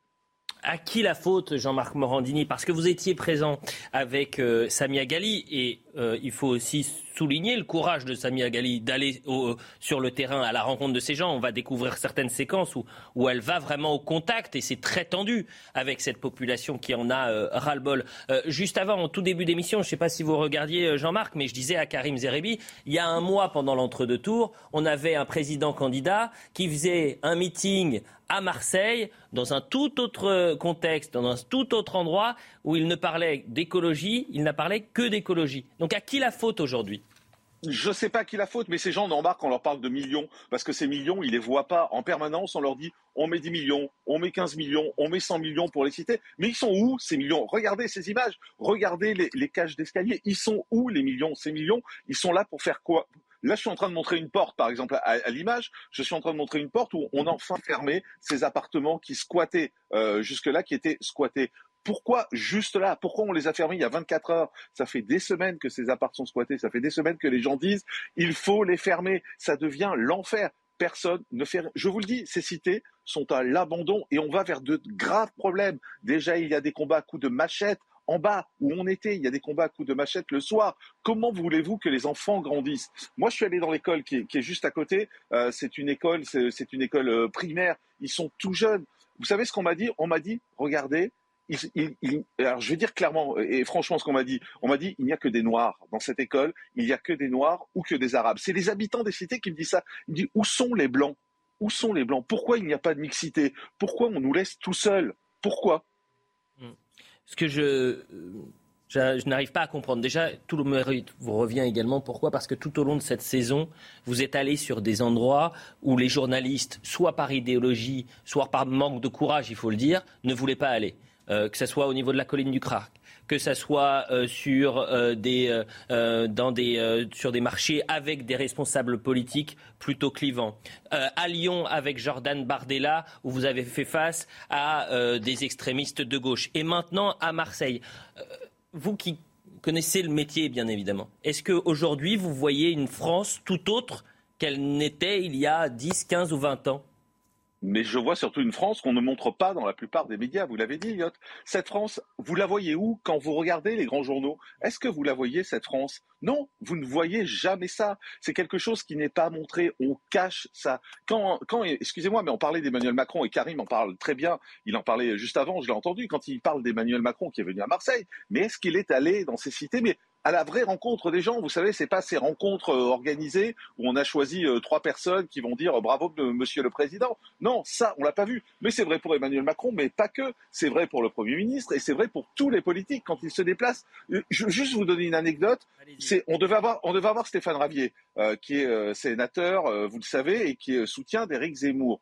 Toutes les autorités nous ont dit ne prenez pas Stéphane Ravier, vous allez avoir de gros problèmes. Ils veulent venir avec des armes si Stéphane Ravier est là. Donc moi, j'ai appelé Stéphane Ravier et je lui ai demandé de ne pas venir. On débriefera avec lui lundi dans, l'émission dans Morandini Live, mais là, il ne pouvait pas venir. On n'était pas capable d'assurer sa sécurité en France en 2022. Vous vous rendez compte?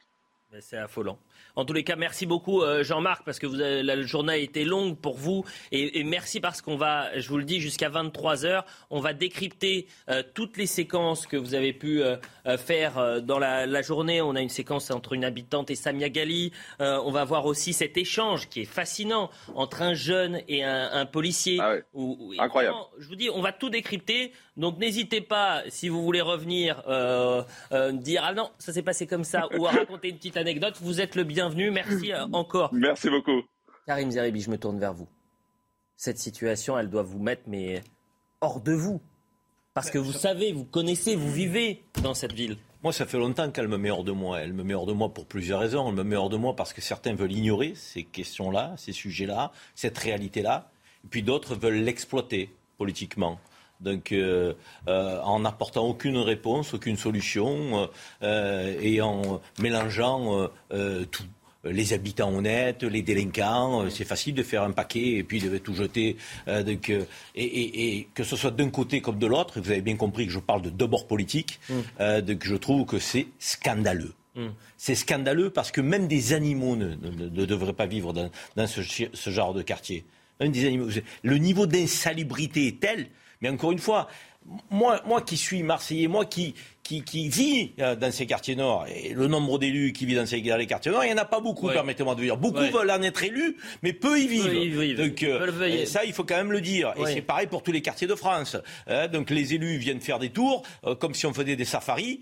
donc, et ensuite, on s'en va et on va vivre surtout dans les beaux quartiers. Et on ne résout aucun problème. Et le premier problème, c'est la sécurité. Pourquoi? Parce que moi, je le dis depuis des... Et pourtant, euh, personne ne peut me taxer l'extrême droite. Moi, j'étais chevènementiste. Moi, je me définis comme faisant partie d'une sensibilité plutôt la gauche républicaine. La gauche républicaine, donc, elle parle de sécurité. Mm. On ne peut rien construire sur le désordre. Autre Alors là, c'est plus que le désordre. C'est la loi de la jungle. Non, mais après, va falloir... Comment vous voulez parler d'éducation Comment vous voulez parler de formation Comment vous parlez d'entreprise les, types, ils ont des kalachnikovs. On va regarder une autre séquence. On va regarder une autre séquence, messieurs. Mais moi, il va falloir m'expliquer après la Vous êtes capable de fermer un pays de bloquer du jour au lendemain 67 millions de personnes, de faire un quoi qu'il en compte avec des centaines de milliards d'euros, et vous n'êtes pas capable, dans une cité du 15e arrondissement, avec une cinquantaine de euh, délinquants euh, nigériens, euh, un gang de délinquants, de les bloquer pendant 4 ans? Mais on se moque de qui En situation irrégulière En situation. Mais on se moque. Et ça fait 4 ans qu'on les laisse et on propose aux habitants de vivre dans, d'être réfugiés dans un gymnase. Mais on est où permettre dans des quartiers encore plus dangereux que celui-là. Regardez cette séquence euh, et cet échange entre une habitante et Samia Gali. L'habitante, elle, est hors d'elle, elle n'en peut plus. Et donc, elle, elle, est confrontée à Samia Gali. Samia Gali, ça fait un an qu'elle gère ce dossier. Elle était, euh, après, ça fait 30 ans qu'elle est dans la vie politique, mais ça fait un an qu'elle gère ce dossier-là. Regardez. Je suis propriétaire au bâtiment. Occupant Occupante. D'accord. J'ai été squattée. Là maintenant, on ne peut plus être dans l'appartement. Ma mère a arrêté de payer les charges. Qui va nous payer les charges tout ce qui s'est passé, parce qu'on ne peut pas payer, hein, les alors, gens écoutez, Alors, je vais vous poser une question, madame. Et toutes les vous avez déposé plainte qui va Attendez, madame, vous avez déposé une plainte sur votre... Bien sûr, il n'y a rien qui a été fait. Nous, depuis 2017, on vit ce bordel. Hein. Madame, dans les... est-ce quand c'est que vous avez déposé plainte? J'ai déposé plainte il y a deux ans. Il y a deux ans. Alors, comme ça, vous allez comprendre comment ça se passe Non, c'est pas rien à Il n'y a rien qui a suivi. On m'a demandé d'aller déloger moi-même. Non, c'est Moi-même.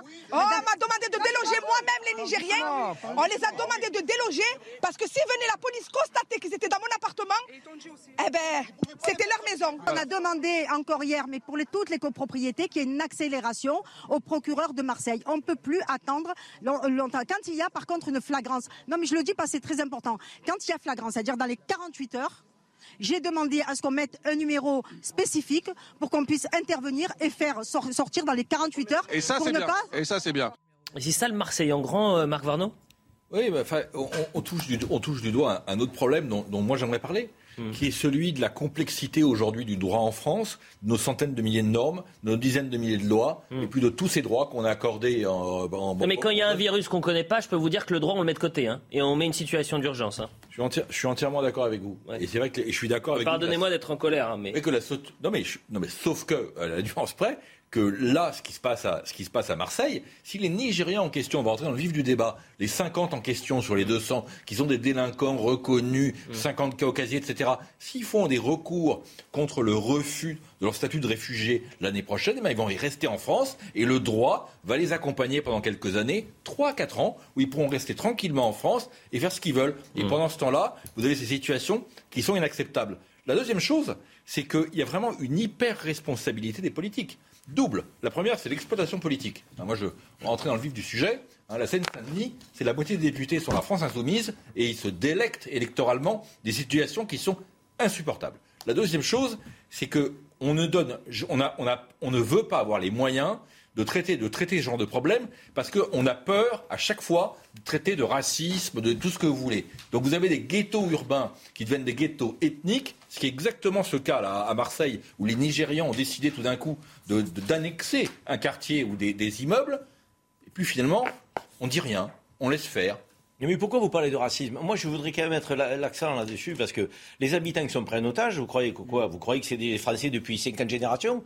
C'est des gens issus de l'immigration, mais c'est des gens issus de l'immigration, c'est des gens d'origine africaine, d'origine maghrébine, donc on ne peut pas traiter de raciste quelqu'un qui voudrait mettre de l'ordre dans ces quartiers, parce que mettre de l'ordre dans ces quartiers, c'est rassurer les Français donc, et les étrangers qui sont respectueux de la République. Mm. Il n'y a pas de racisme là. Mm. Il, faut qu'on arrête de, de, prendre des gants, des pincettes dans ces débats-là. On a affaire à des délinquants. Et je vais vous dire, moi, ce que je dis. Mais oui. Exactement ce que je dis. moi, à la limite, je veux dire, je me fous de la couleur de peau des délinquants. C'est la délinquance qui m'emmerde. Et, de surcroît, alors quand ils sont en situation irrégulière, ils n'ont rien, à faire dans le pays. Donc là, un moyen, donnons-nous les moyens, un, de lutter contre la délinquance, deux, d'expulser les gens qui n'ont rien à faire dans le pays. Et vous verrez que dans tous les quartiers de France, ça ira peut-être mieux. La Minute Info, et je donne la parole à Caroline euh, Pilastre et Florent Baraco dans un instant. On verra une autre séquence, une retraitée qui a, vu sa voiture brûler et qui n'a pas de moyens et qui est obligée, parce que la situation est compliquée, de, payer un parking, qui compte ses sous. Allez. Près d'un million de personnes réinfectées par la Covid-19 en France, conséquence de la flambée des contaminations liées au variant Omicron. Les plus touchés sont les professionnels de la santé, mais aussi les adultes entre 18 et 40 ans. Santé publique France parle de réinfection lorsqu'un premier épisode de Covid est suivi d'un deuxième, à condition qu'il soit espacé d'au moins 60 jours. L'Espagne envisage d'instaurer un congé menstruel. Un projet de loi est actuellement en préparation. Le texte prévoit au moins trois jours de congé maladie par mois pour les femmes souffrant de fortes douleurs menstruelles, une décision inédite en Europe. Et puis, un séisme de magnitude 5 entendu sur Mars. Le Centre national d'études spatiales a dévoilé un extrait d'une trentaine de secondes sur les réseaux sociaux. D'après la NASA, le tremblement de terre est survenu dans la nuit du 4 au 5 mai. Il s'agit du séisme le plus puissant jamais détecté sur la planète rouge. Voilà pour la Minute Info. Je sais que vous êtes en colère, que je me suis levé de votre chaise, mais... je me suis levé. Allez.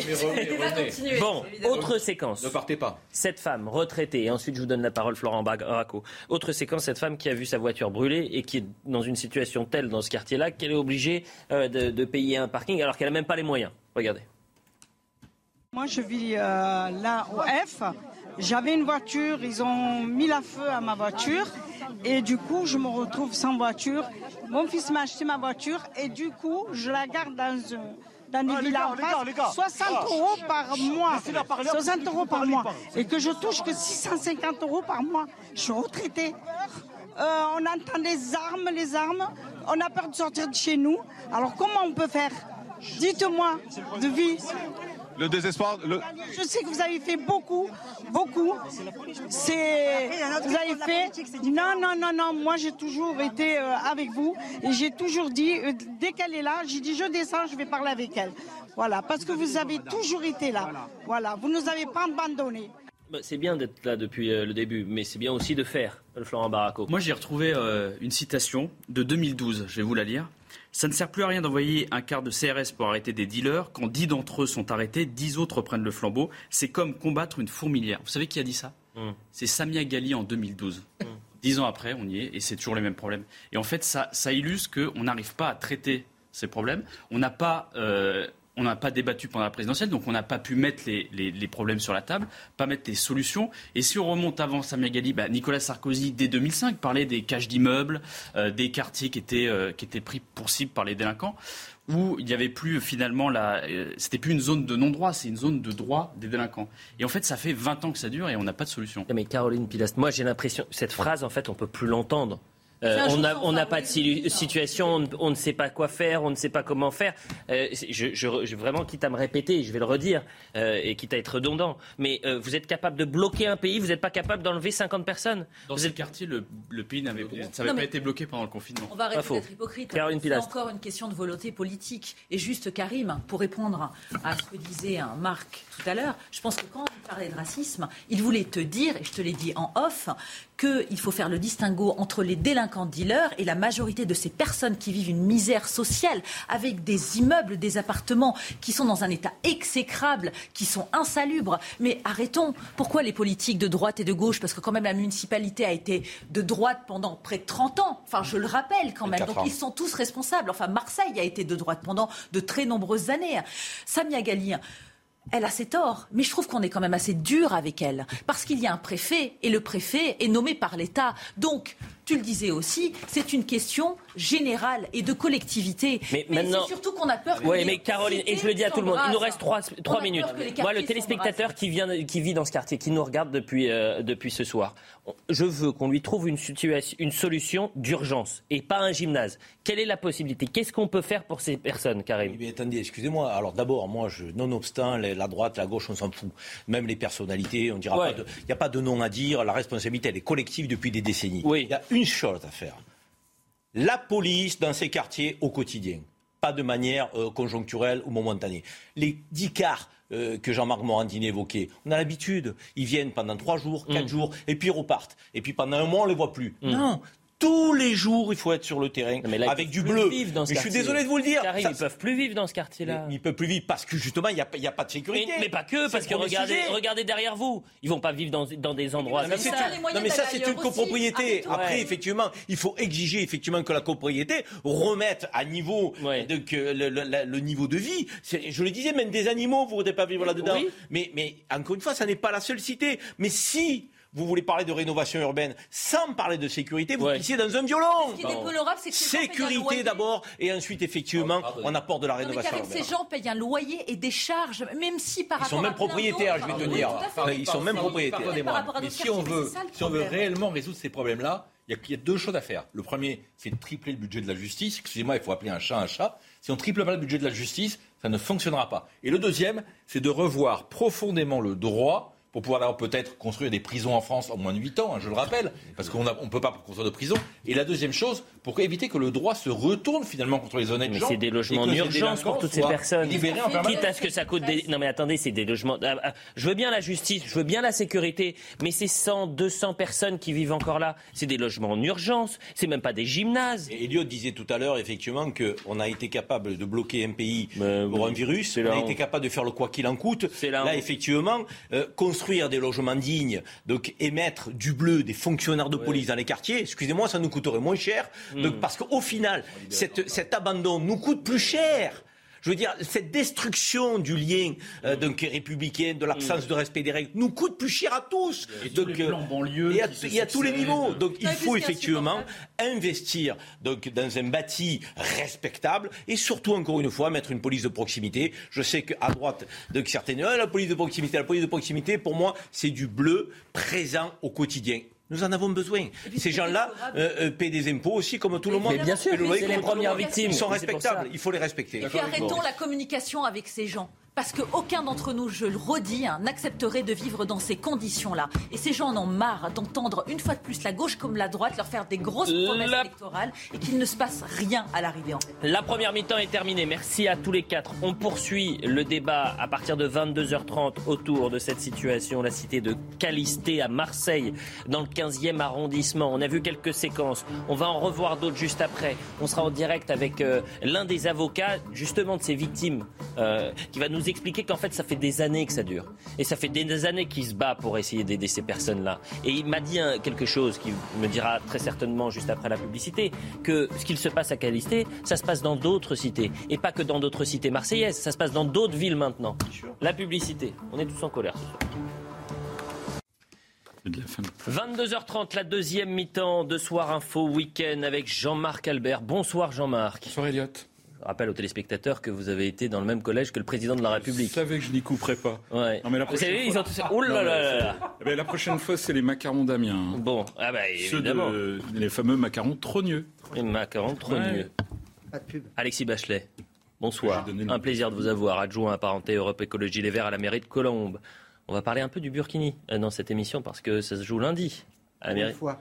Bah pour une fois, c'est pas de, écoutez, c'est pas de ma faute si vous avez un maire. Non mais s'il y a un maire vert, est-ce que c'est de ma faute s'il y a un maire vert qui lundi veut proposer en conseil municipal d'autoriser le burkini et que la majorité des Français sont contre? Est-ce qu'il est vraiment vert? Ah bah j'en sais rien, c'est vous qui allez me le dire. Bah vous ne savez pas? Alors je ne vous donnerai pas la parole à ce moment-là. Paul Melun, bonsoir. Bonsoir. Quel plaisir de vous retrouver. C'est un plaisir très partagé. Vous m'aviez manqué parce que ça faisait longtemps que vous veniez plus le vendredi soir. Un vendredi soir sans vous, c'est un vendredi soir difficile pour moi. Il y a beaucoup de gens qui le disent. Mais vous savez qu'il y a beaucoup de gens qui le disent. J'en doute pas. Stanislas Rigaud, porte-parole de Reconquête, merci d'être avec nous. Euh, Stanislas, la Minute Info, il est 22h30. On revient dans un instant, juste après la Minute Info on parle de Marseille. On continue de parler de ce qui se passe à, Marseille dans ce 15e arrondissement et cette cité euh, de Caliste. La Minute Info. Le G7 uni pour soutenir l'Ukraine jusqu'à la victoire. Les pays du groupe sont réunis en Allemagne avec leurs homologues ukrainiens et moldaves. Jean-Yves Le Drian, le ministre français des Affaires étrangères, a salué la très forte unité du G7 pour soutenir l'Ukraine face à la Russie. De son côté, la Grande-Bretagne souhaite plus que plus d'armes soient livrées à l'Ukraine et exige de nouvelles sanctions contre la Russie. Plus de 6 millions d'Ukrainiens ont fui le pays selon les derniers chiffres de l'ONU. La Pologne accueille plus de la moitié d'entre eux. Les femmes et les enfants représentent 90% de ces réfugiés. Les hommes de 18 à 60 ans susceptibles d'être mobilisés n'ayant pas le droit de quitter l'Ukraine. Elon Musk se dit toujours engagé à racheter Twitter. L'entrepreneur a annoncé plutôt suspendre le rachat du réseau social dans l'attente de détails sur un audit sur le volume de faux comptes. L'action du réseau social, qui avait immédiatement chuté de 25%, a limité les pertes à 10%. 22h31, hein. on va donc parler de ce, cette cité, Calisté ou Caliste. On va demander d'ailleurs à, l'un des avocats, maître Victor Joya, qui est avocat pénaliste à Marseille, qui est en direct avec nous, euh, qui est euh, l'avocat de plusieurs victimes euh, des habitants qui sont justement victimes de ces gangs nigérians. Merci d'être avec nous, maître. Je veux pour les téléspectateurs, bonsoir, qui viennent de nous rejoindre, je veux juste recontextualiser. Nous sommes dans le 15e arrondissement de Marseille, la cité Calisté, euh, des squatteurs qui font vivre un enfer aux habitants. Ce sont des groupes d'immigrés euh, nigérians qui font la loi, détruisent, pillent, saccagent les lieux, obligeant les locataires et propriétaires soit de fuir, soit de subir.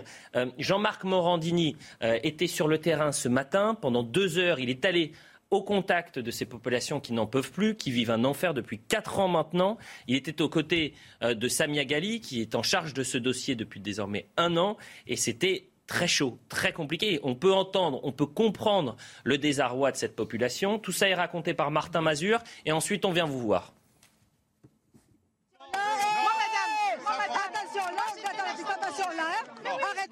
Des échanges tendus et une situation délicate. Ce vendredi, les équipes de Jean-Marc Morandini se sont rendues au cœur de la cité Calista Marseille.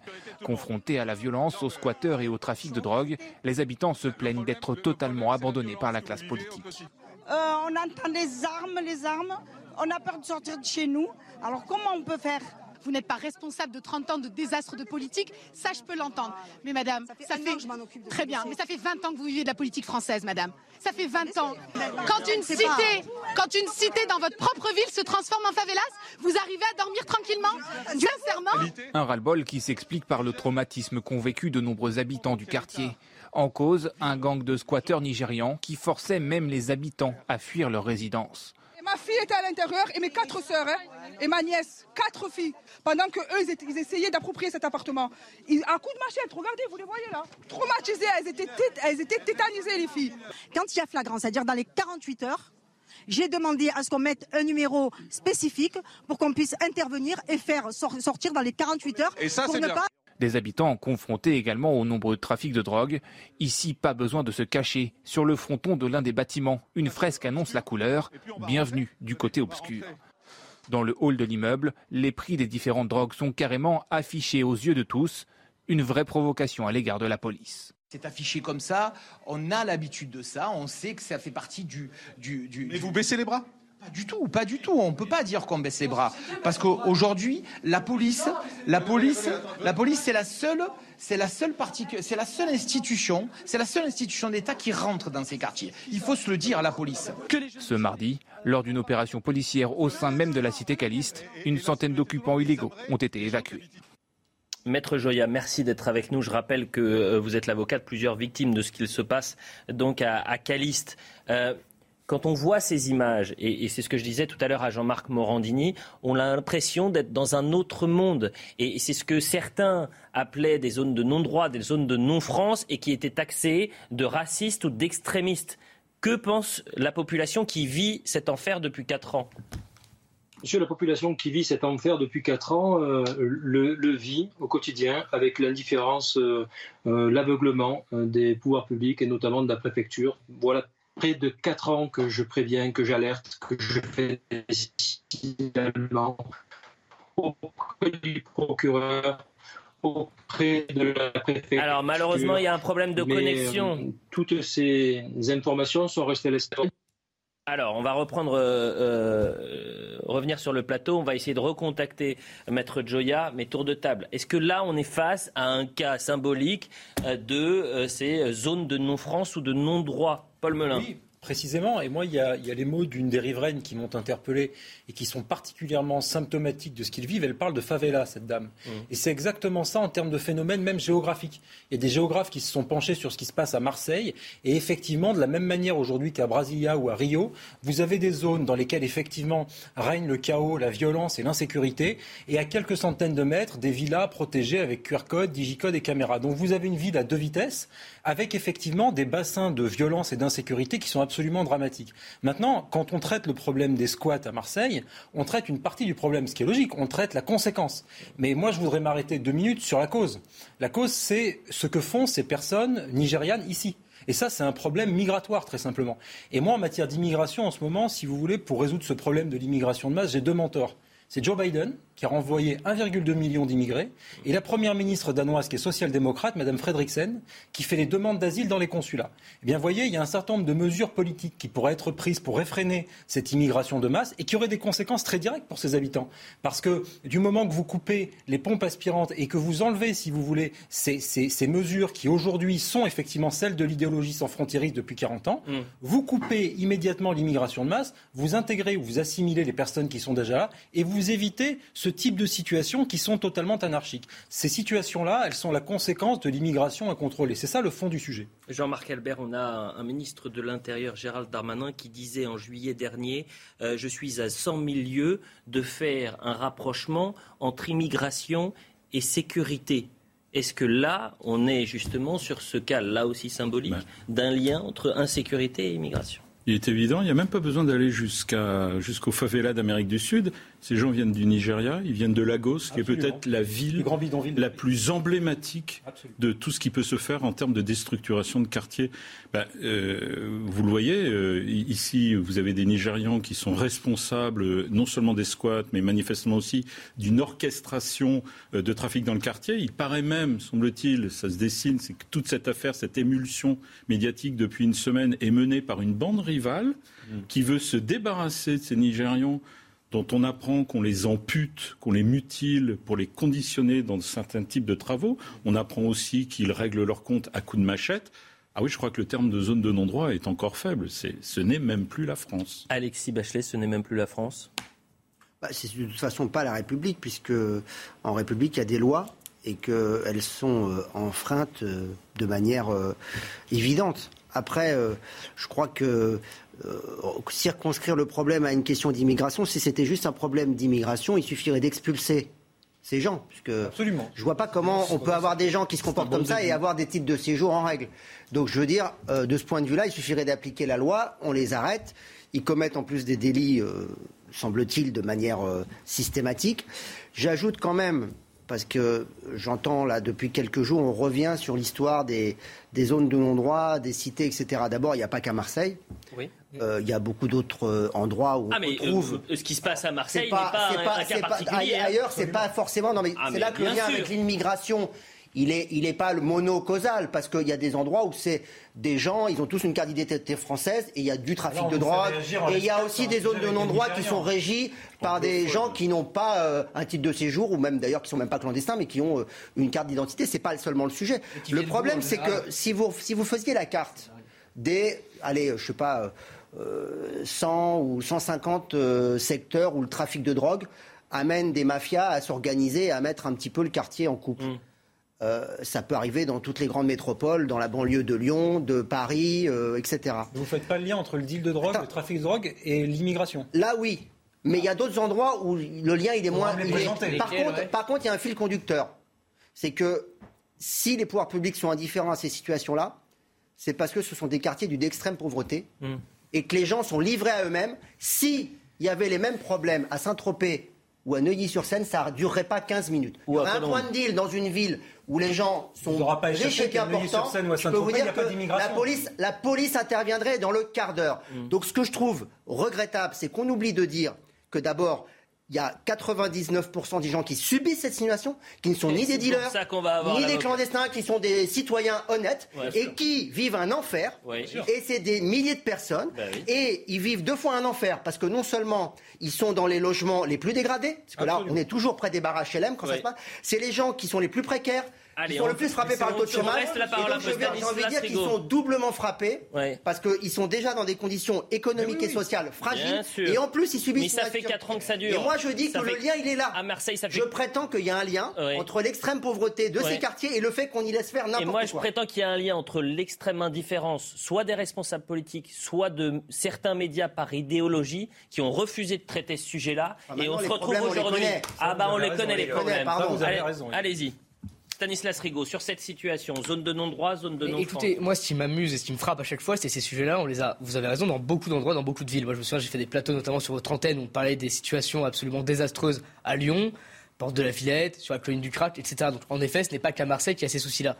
Mais oui, oui, évidemment qu'il y a une situation euh, euh, sociale euh, compliquée là-bas. Mais vous savez, dans les zones rurales, il y a aussi des situations sociales très compliquées. Et dans aucun endroit de ces zones rurales-là, on voit ces situations-là, on voit ces cas-là. Donc, si on commençait déjà à tout sur ce plateau s'accorder que oui, le lien principal, il est sur l'immigration, on pourrait déjà avancer. Mais M. Bachelet, qui condamne, qui trouve ça très mal, très mauvais, n'arrive pas à aller au bout de sa logique et de dire que oui, le problème numéro un dans ces endroits-là, c'est lié à l'immigration. Et je vais aller plus loin pour essayer d'être montré et de faire preuve de cohérence. oui, bah, justement, laissez-moi finir, vous allez voir. Oui, et par contre, il y a des personnes d'origine étrangère ou étrangères qui subissent ces violences-là. Mais ne serait-ce que pour ces personnes-là, expulsons ces délinquants, ces criminels. On l'a proposé pendant toute la campagne de Thierry Zemmour, et dès qu'on se croisait, je vous ai déjà croisé sur un plateau, on s'est croisé sur un plateau chez M. Morandini, justement.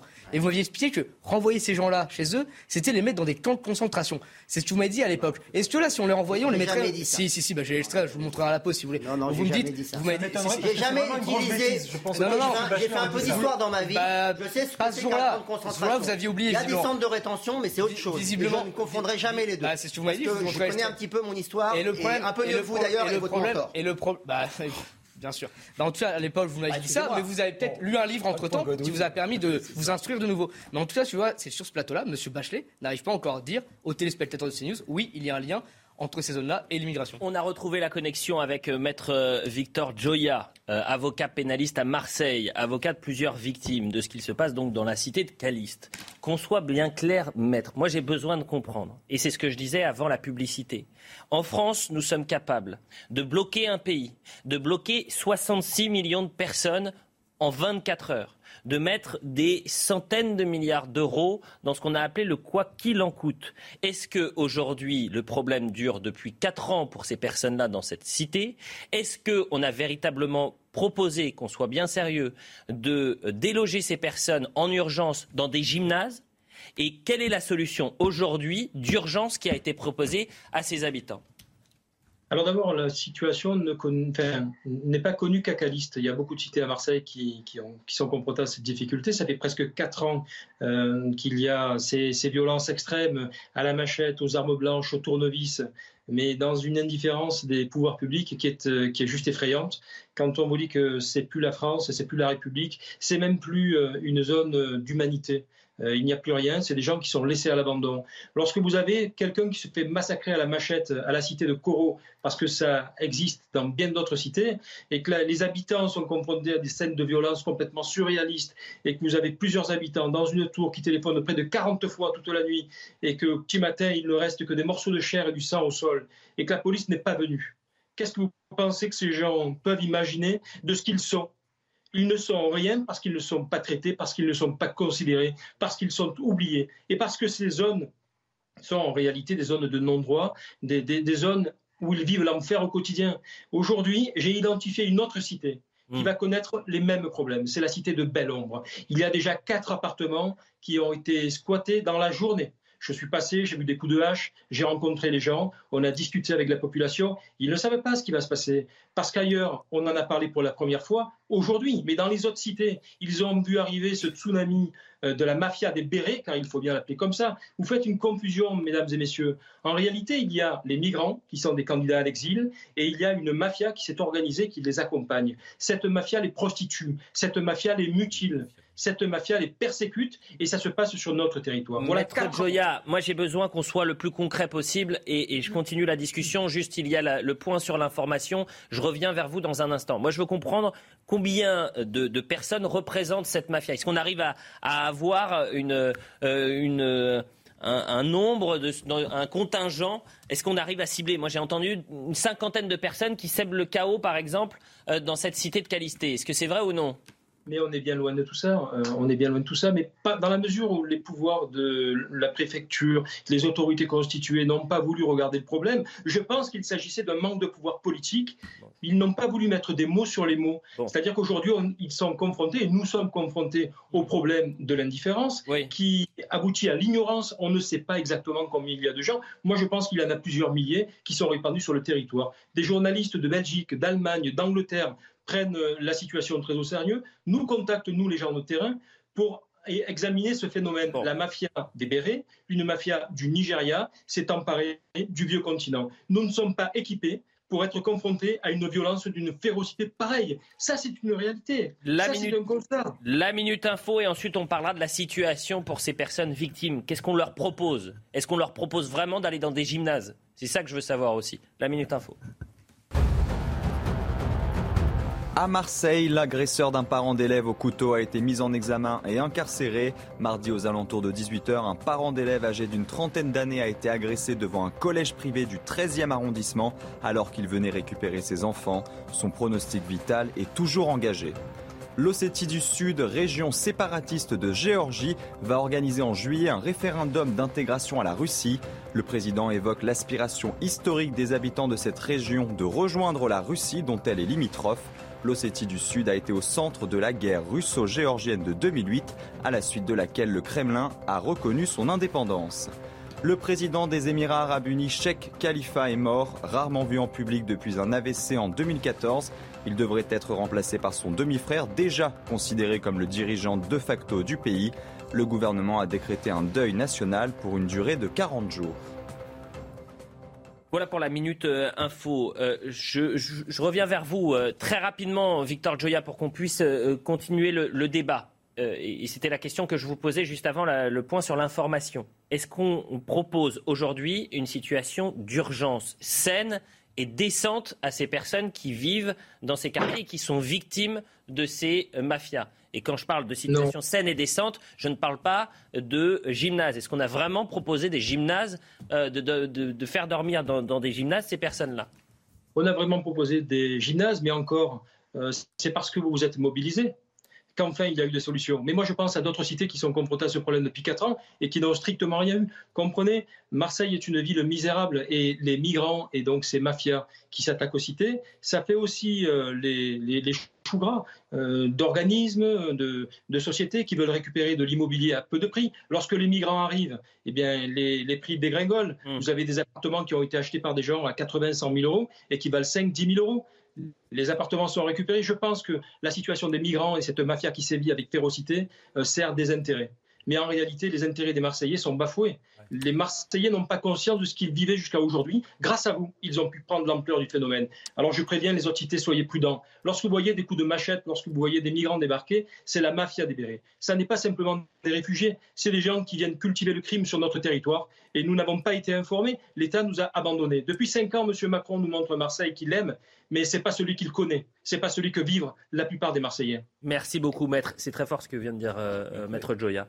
Euh, Emmanuel Macron, qui faisait de Marseille son projet, le grand projet Marseille en grand, et qui finalement ne connaît pas forcément cette ville-là. Et puis quand Emmanuel Macron vient, je me souviens, il y avait eu des, des camions pour nettoyer un peu la situation avant qu'il vienne mettre les pieds là-bas. Il est venu plusieurs fois de faire des grands coups de com' à Marseille pour montrer son attachement à cette ville. En réalité, je crois que le maître, le maître a raison il n'y a jamais mis les pieds dans ces quartiers-là. Il, ne les connaît pardon, absolument pas. Mais moi, ce que je veux dire, c'est qu'il n'y a aucune raison que ces personnes-là, qui vivaient paisiblement et calmement dans ces, dans ces immeubles-là, soient déplacées dans des gymnases. C'est un scandale. La réalité, c'est que les personnes qui mettent le bazar, c'est ces personnes-là qui doivent être mises dehors mais dehors, mais sans aucun ménagement. Il n'y a aucune raison de se poser des questions. Enfin, moi, je pose la question à toutes les personnes qui regardent cette émission-là. Si vous voyez demain des gens chez vous, ne serait-ce qu'une personne chez vous, il n'y a aucune raison que vous ne puissiez pas la déloger, ou que, en tout cas, la force publique ne puisse pas les déloger. Donc, il faut arrêter un moment de tourner autour du pot. Ces personnes-là, si elles sont étrangères, c'est dehors c'est dehors. Et si ces personnes-là sont en état de, sont français ou en leur d'identité française, c'est en prison. Il faut arrêter de tourner six fois autour du pot. Il y a des soucis.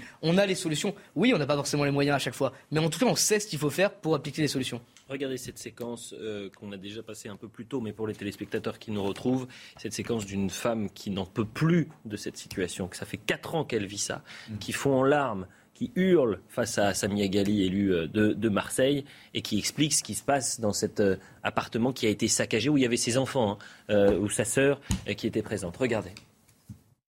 C'est grâce à moi que vous êtes tous là. C'est grâce à moi que vous êtes tous là. Tous. Tous. Moi, les Nigériens, on était seuls contre eux Personne n'était là Personne.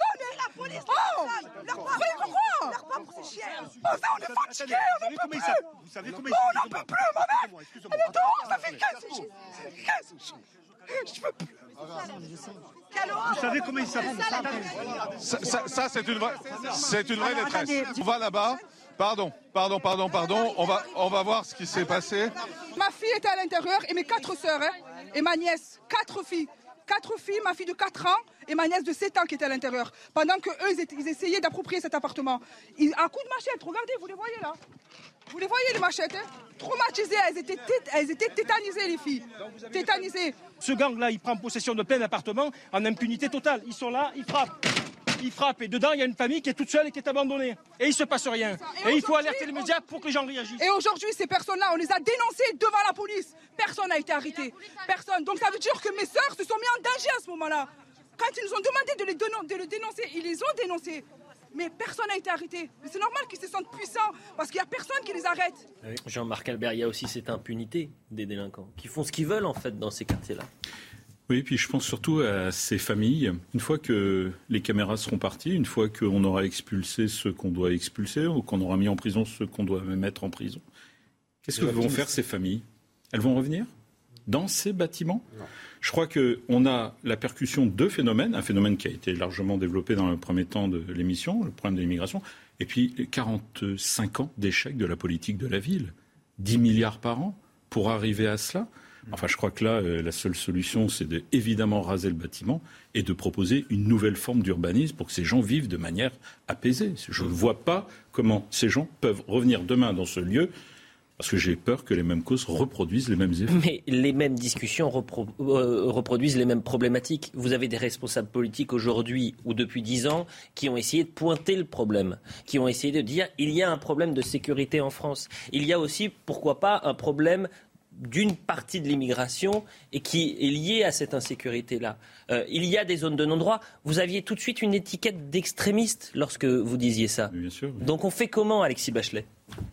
Quelles sont les solutions d'urgence pour ces personnes-là aujourd'hui bah, De toute façon, ce qui vient d'être dit, c'est clair, c'est que on ne pourra pas reloger les gens euh, dans euh, des bâtiments qui ont été saccagés, mm.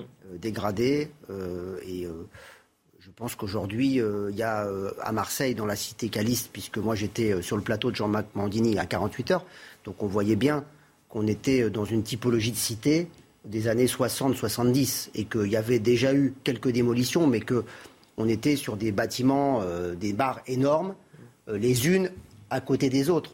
Donc ce mode, ce modèle urbain, de toute façon, il a, il a été euh, Et à qui la faute? Maintenant, on arrête de parler ah, d'urbanisme, d'immigration. Non, mais à qui, la faute, D'abord, je voudrais dire, d'abord, je voudrais dire que c'est pas, c'est pas la qui faute. Est responsable c'est pas la faute des élus locaux et même si je suis pas toujours d'accord avec elle, euh, je trouve que Samia Gali a quand même du courage d'aller se confronter à des situations dont elle n'est pas responsable parce que bon, la mairie de Marseille, ça a été le système Godin pendant 20 ans.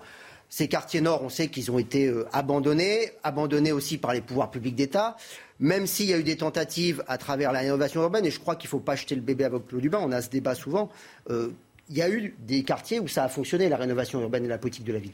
Parce qu'il y a des quartiers qui sont sortis de ces ah. situations-là grâce à des investissements. Donc dire Depuis on n'aurait pas dû mettre d'argent, qu'est-ce que ça serait si on n'avait pas fait un certain nombre d'opérations. Par contre, effectivement, sur ces quartiers-là, je crois qu'il faut euh, aller beaucoup plus loin. Le nombre de il faut aller beaucoup, aller beaucoup, plus loin. Bah, aller beaucoup plus loin, ça veut dire qu'il faut démolir euh, des quartiers euh, plus des quartiers qui sont euh, aujourd'hui dans un état lamentable. Et il faut mais ça veut dire aussi qu'il faut reloger les gens ailleurs. Donc il faut reconstruire aussi d'autres d'autres bâtiments mais pas pas de la façon dont ça s'est fait et reloger les gens dans des conditions qui sont pérennes et pas dans des gymnases et pas dans des hébergements d'urgence.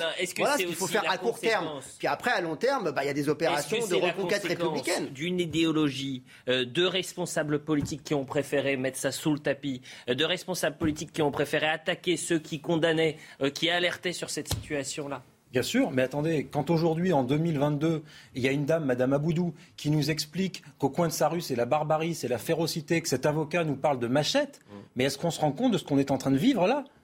Enfin, est-ce que si à des gens dans les années 1970, 1980, on leur avait dit en 2022, on se battra à la machette au coin de votre rue, il y aura des règlements de compte sommaires avec de la sauvagerie, de la férocité. Mais enfin, personne n'y aurait cru. Donc, effectivement, je suis navré d'en revenir là. Le sujet fondamental, c'est celui des frontières. Ça a été montré par Régis Debray dans L'éloge des frontières, qui est un livre remarquable. Effectivement, une frontière, c'est une limite entre un monde et un autre. Entre un monde, là, en l'occurrence, nous avons mis en place un monde qui est pacifié. C'est l'esprit de la République, c'est l'esprit de la démocratie, et c'est un droit pour nos compatriotes. Mmh. Ça, c'est le premier point. Une fois que vous avez rétabli l'ordre, que vous avez réduit l'immigration, que vous avez rétabli l'ordre au plan de la sécurité, de l'ordre public, la sévérité républicaine. Là, vous pouvez reconstruire. Là, vous pouvez parler d'urbanisme. Et là, je rejoins votre, votre analyse. Et effectivement, ces barres d'immeubles, c'est pas possible. Et là, il y a toute une analyse à faire sur les villes moyennes, sur le R 1, sur des bâtiments de plus petite dimension, avec des services publics de qualité, mmh. des équipements, la publicité. Et ça, c'est le rôle de l'État-providence. Mais on ne construit pas dans le désordre. Juste après la publicité, on verra cette séquence entre un policier et un jeune de ce quartier et vous verrez qu'aujourd'hui, il y a un dialogue de sourds qui s'est créé entre les deux. On parlera de ça et puis ensuite on parlera du Burkina. A tout de suite après. Il est quasiment 23h, la suite de Soir Info Week-end avec Jean-Marc Albert, Stanislas Rigaud, Paul Melun et Alexis Bachelet. On continue de parler de cette situation dramatique. Est-ce qu'on peut parler de scandale d'État? Tiens, dans la cité de, de, Calisté, euh, dans le 15e arrondissement de Marseille. Je vous poserai la question juste après la Minute Info. La Russie suspendra demain ses livraisons d'électricité à la Finlande. L'opérateur du réseau électrique finlandais assure pouvoir se passer des importations de courant venus de Russie. Cette annonce intervient sur fond d'une montée de tensions entre la Russie et la Finlande qui a annoncé sa volonté d'adhérer sans délai à l'OTAN. La santé mentale des Français toujours dégradée, conséquence de la pandémie de Covid-19. Selon Santé publique France, la crise sanitaire a affecté de façon durable et importante la santé mentale de la population. L'agence sanitaire pointe notamment une proportion de pensées suicidaires supérieure à celle observée dans sa première vague d'enquête en février 2021. Au moins 11 morts après le naufrage d'un navire au large de Porto Rico. La police aux frontières américaines précise qu'il s'agit principalement de migrants venus d'Haïti et de République dominicaine.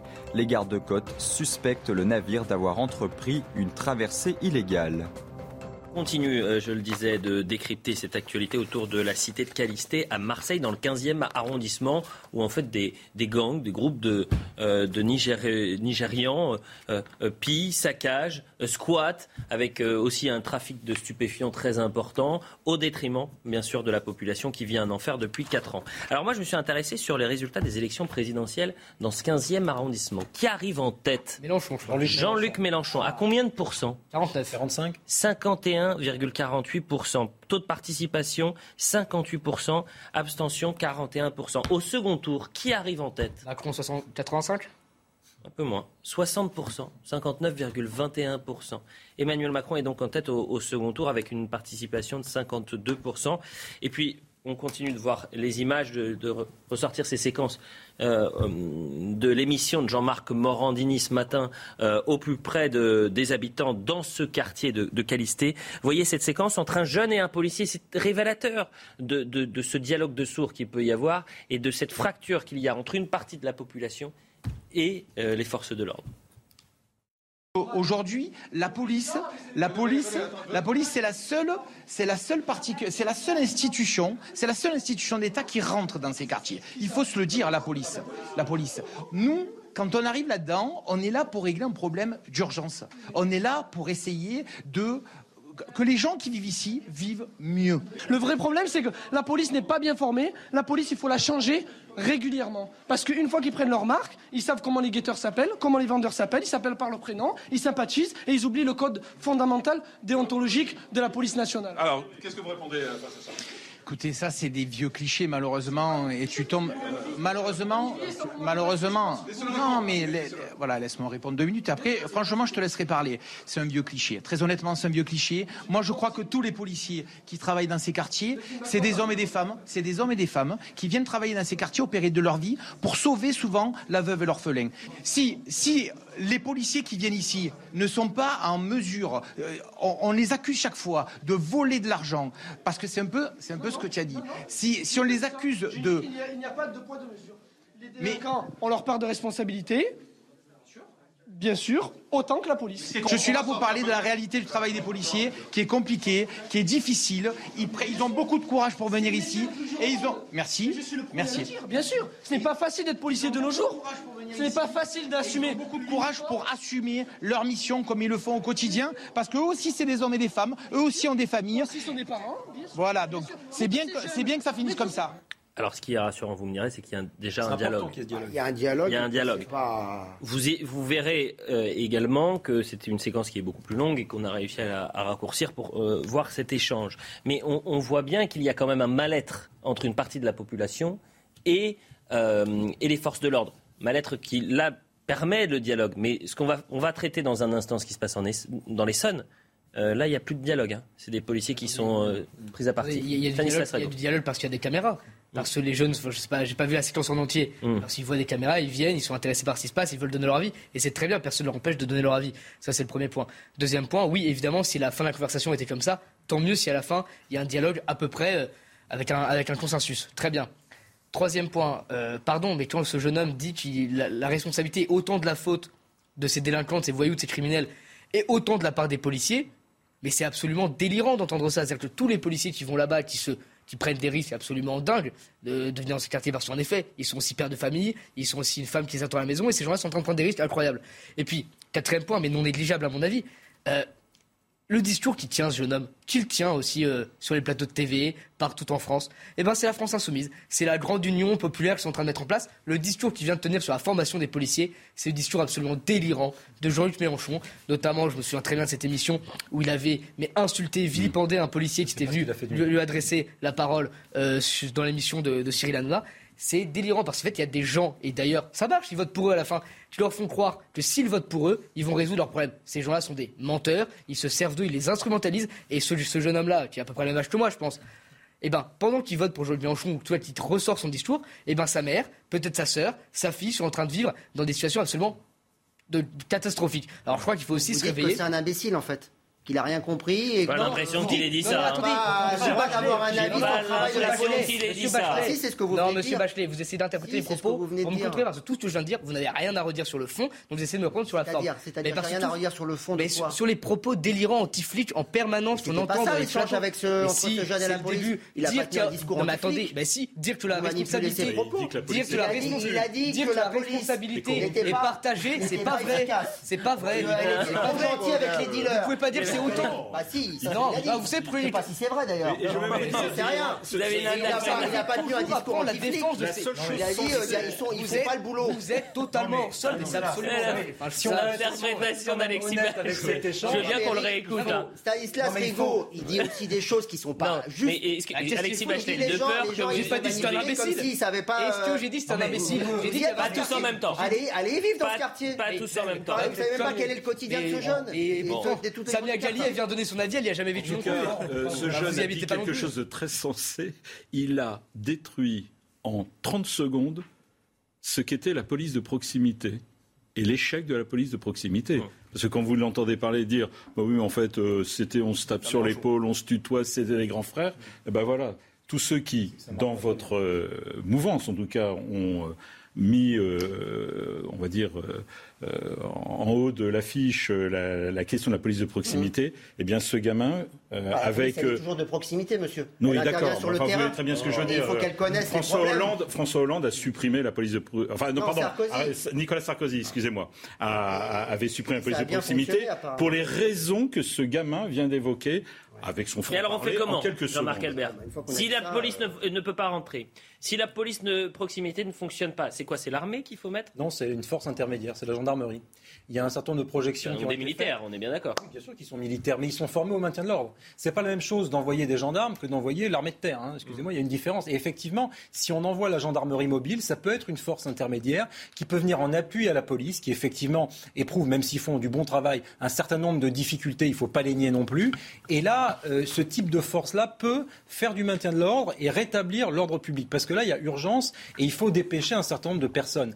Après, euh, si vous voulez, effectivement, il faut réfléchir à la pérennisation, à la solution qui peut être pour un maintien de l'ordre au quotidien. Mmh. Et là, il peut y avoir la solution d'engager un certain nombre de jeunes dans la réserve de la gendarmerie, mettre en place un certain nombre de mesures. Mais là encore, c'est exactement le même débat qu'avec la reconstruction et ce qu'on disait sur l'Agence nationale de la rénovation urbaine. C'est-à-dire que si on veut pérenniser un certain nombre de dispositifs comme la police de proximité, et on peut en débattre, euh, il faut d'abord rétablir l'ordre une bonne fois pour toutes. Or là, nous sommes dans une situation absolument chaotique. Avançons un petit peu. Admettons quand même, je veux pas. Monsieur Bachelet, si vous voulez qu'on réécoute le son. Juste d'un mot sur l'échange entre ce jeune homme et sur le policier. Hum. Bon, moi je trouve qu'il était plutôt de bonne tenue l'échange, donc ça va. Par contre, ce qui est vrai, c'est que ce jeune homme, il, ressort quand même un certain nombre d'éléments de langage de Jean-Luc Mélenchon. Et je crois que le discours anti-police, je termine là-dessus, le discours anti-police alimente aussi la défiance et n'aide vraiment pas au rétablissement des relations entre ces jeunes gens et entre la police. Et je suis d'accord là-dessus.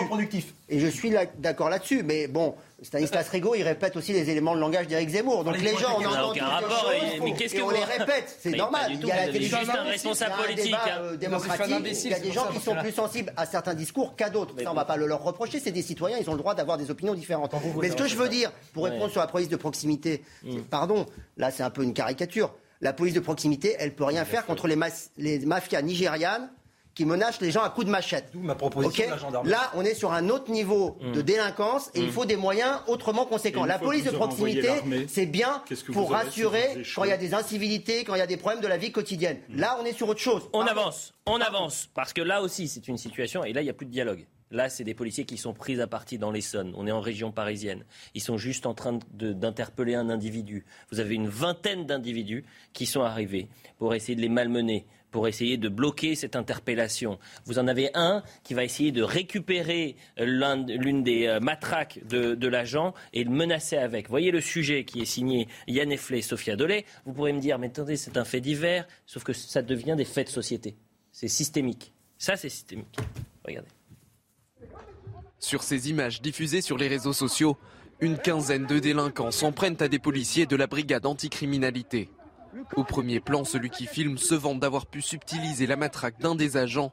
Submergés, les forces de l'ordre font usage de gaz lacrymogène pour disperser la foule. Une interpellation qui dégénère, partie d'une banale patrouille. Il y a un individu qui euh, les insulte. Il décide de procéder à l'interpellation de, euh, cet individu. Cet individu forcément se, rebelle violemment et euh, il assène un coup de poing à un collègue fonctionnaire de la BAC au niveau du visage, au niveau de la pommette. Et à ce moment-là, une, euh, entre 10 et 15 personnes se sont euh, rapprochées du véhicule. Ah, vous êtes mort, vous, voilà La scène se déroule dans le quartier des Mazières à Draveil, dans l'Essonne. Une zone bien connue des services de police, notamment pour son trafic de drogue. Le syndicat dénonce le sentiment d'impunité qui règne sur place. Aujourd'hui, il y a une défiance totale euh, de la part de ces individus qui aujourd'hui n'hésitent plus euh, à venir au contact et c'est même plus qu'au contact là puisqu'on est sur, on est euh, directement avec des individus qui tentent de rentrer dans la voiture afin de sortir leur leurs leur copains.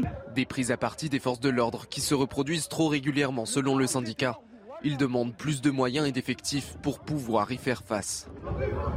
Je rappelle que certains responsables politiques veulent désarmer une partie de la police et supprimer ces corps, euh, brigades anticriminalité, etc. Jean-Marc Albert. Euh, ce qui est terrifiant ici, et je pense que ça, rappelle en fait le, tournant de l'année 2016, Grigny et Viry-Châtillon, hein, où des policiers, dont on s'interroge encore sur la mission, qui étaient dans une voiture pour surveiller une caméra, pour surveiller une caméra, ont été pris à partir des jeunes et on a tenté de les tuer, c'est-à-dire en mettant des cocktails Molotov dans les voitures. Ça, ça, ça, a été un tournant dans, dans Monopoly, de se dire, nous qui sommes là pour écarter le danger, nous devenons finalement la, le, le, pôle d'attraction de, de, ce danger. Nous, nous, devenons une cible et c'est nous qui avons peur alors que normalement on doit instiller la peur. Et la deuxième chose là-dessus, c'est frappant quand on entend ces jeunes parler. Ils ne s'adressent pas à des policiers, ils s'adressent à une sorte de, de bande rivale avec lequel on peut jouer, à piquer la matraque. Et finalement, je vais même dire, je pense que les batailles entre gangs rivaux sont beaucoup plus dangereuses pour ces jeunes-là que les batailles entre un gang et la police, parce qu'ils savent que la police, de toute façon, ne pourra pas riposter. Paul Melun. Non, je voudrais juste, vous avez évoqué, Elliot, les propositions de désarmer la police ou de supprimer les brigades anticriminalité. Euh, en deux mots, pourquoi est-ce que ce sont de très mauvaises, propositions?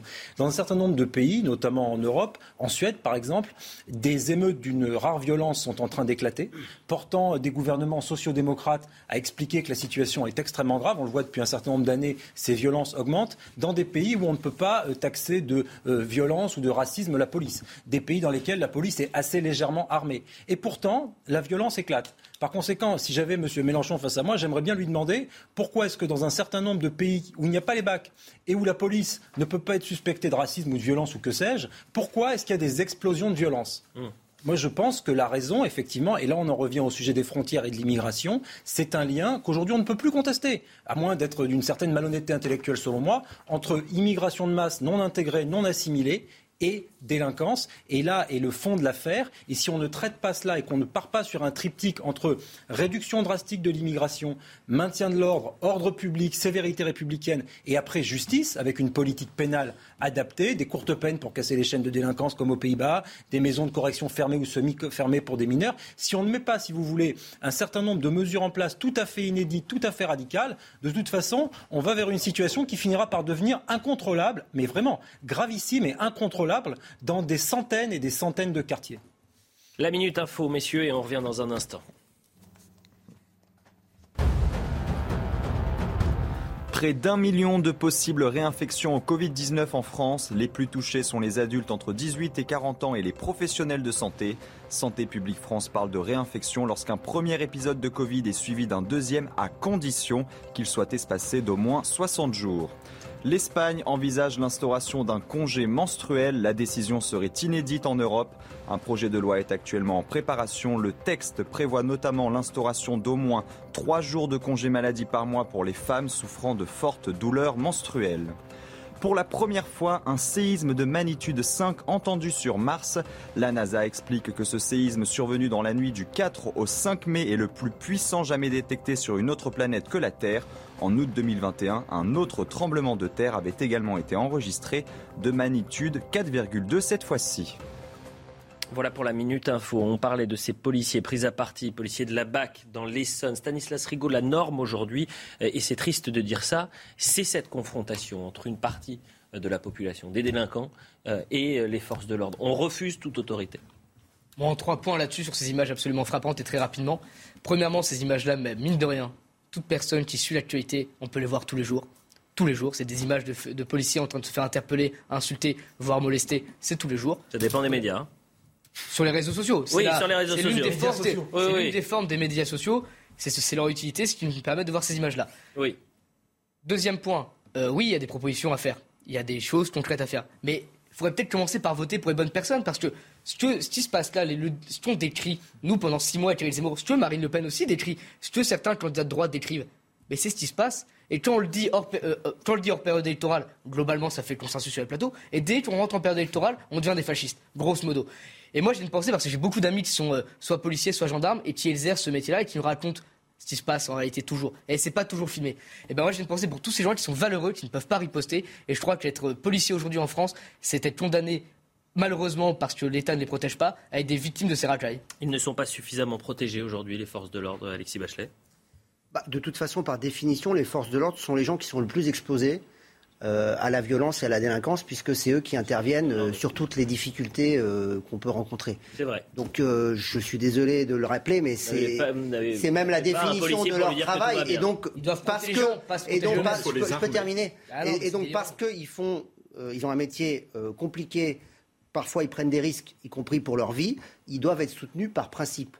Mais le problème, pour répondre à Stanislas c'est d'une part, contrairement à ce qui est parfois un petit peu véhiculé euh, dans les médias, euh, il n'y a pas tout le temps des problèmes partout, parce que si c'était vrai, Éric Zemmour ne ferait pas 7%. Vous voyez? La, vérité, c'est qu'il y a des problèmes très gravissimes dans un certain nombre de quartiers qu'on connaît. Et d'ailleurs, c'est lié au sujet des calices précédents. Ben dans l'Essonne, il y a un certain nombre de cités, Tarteret et autres.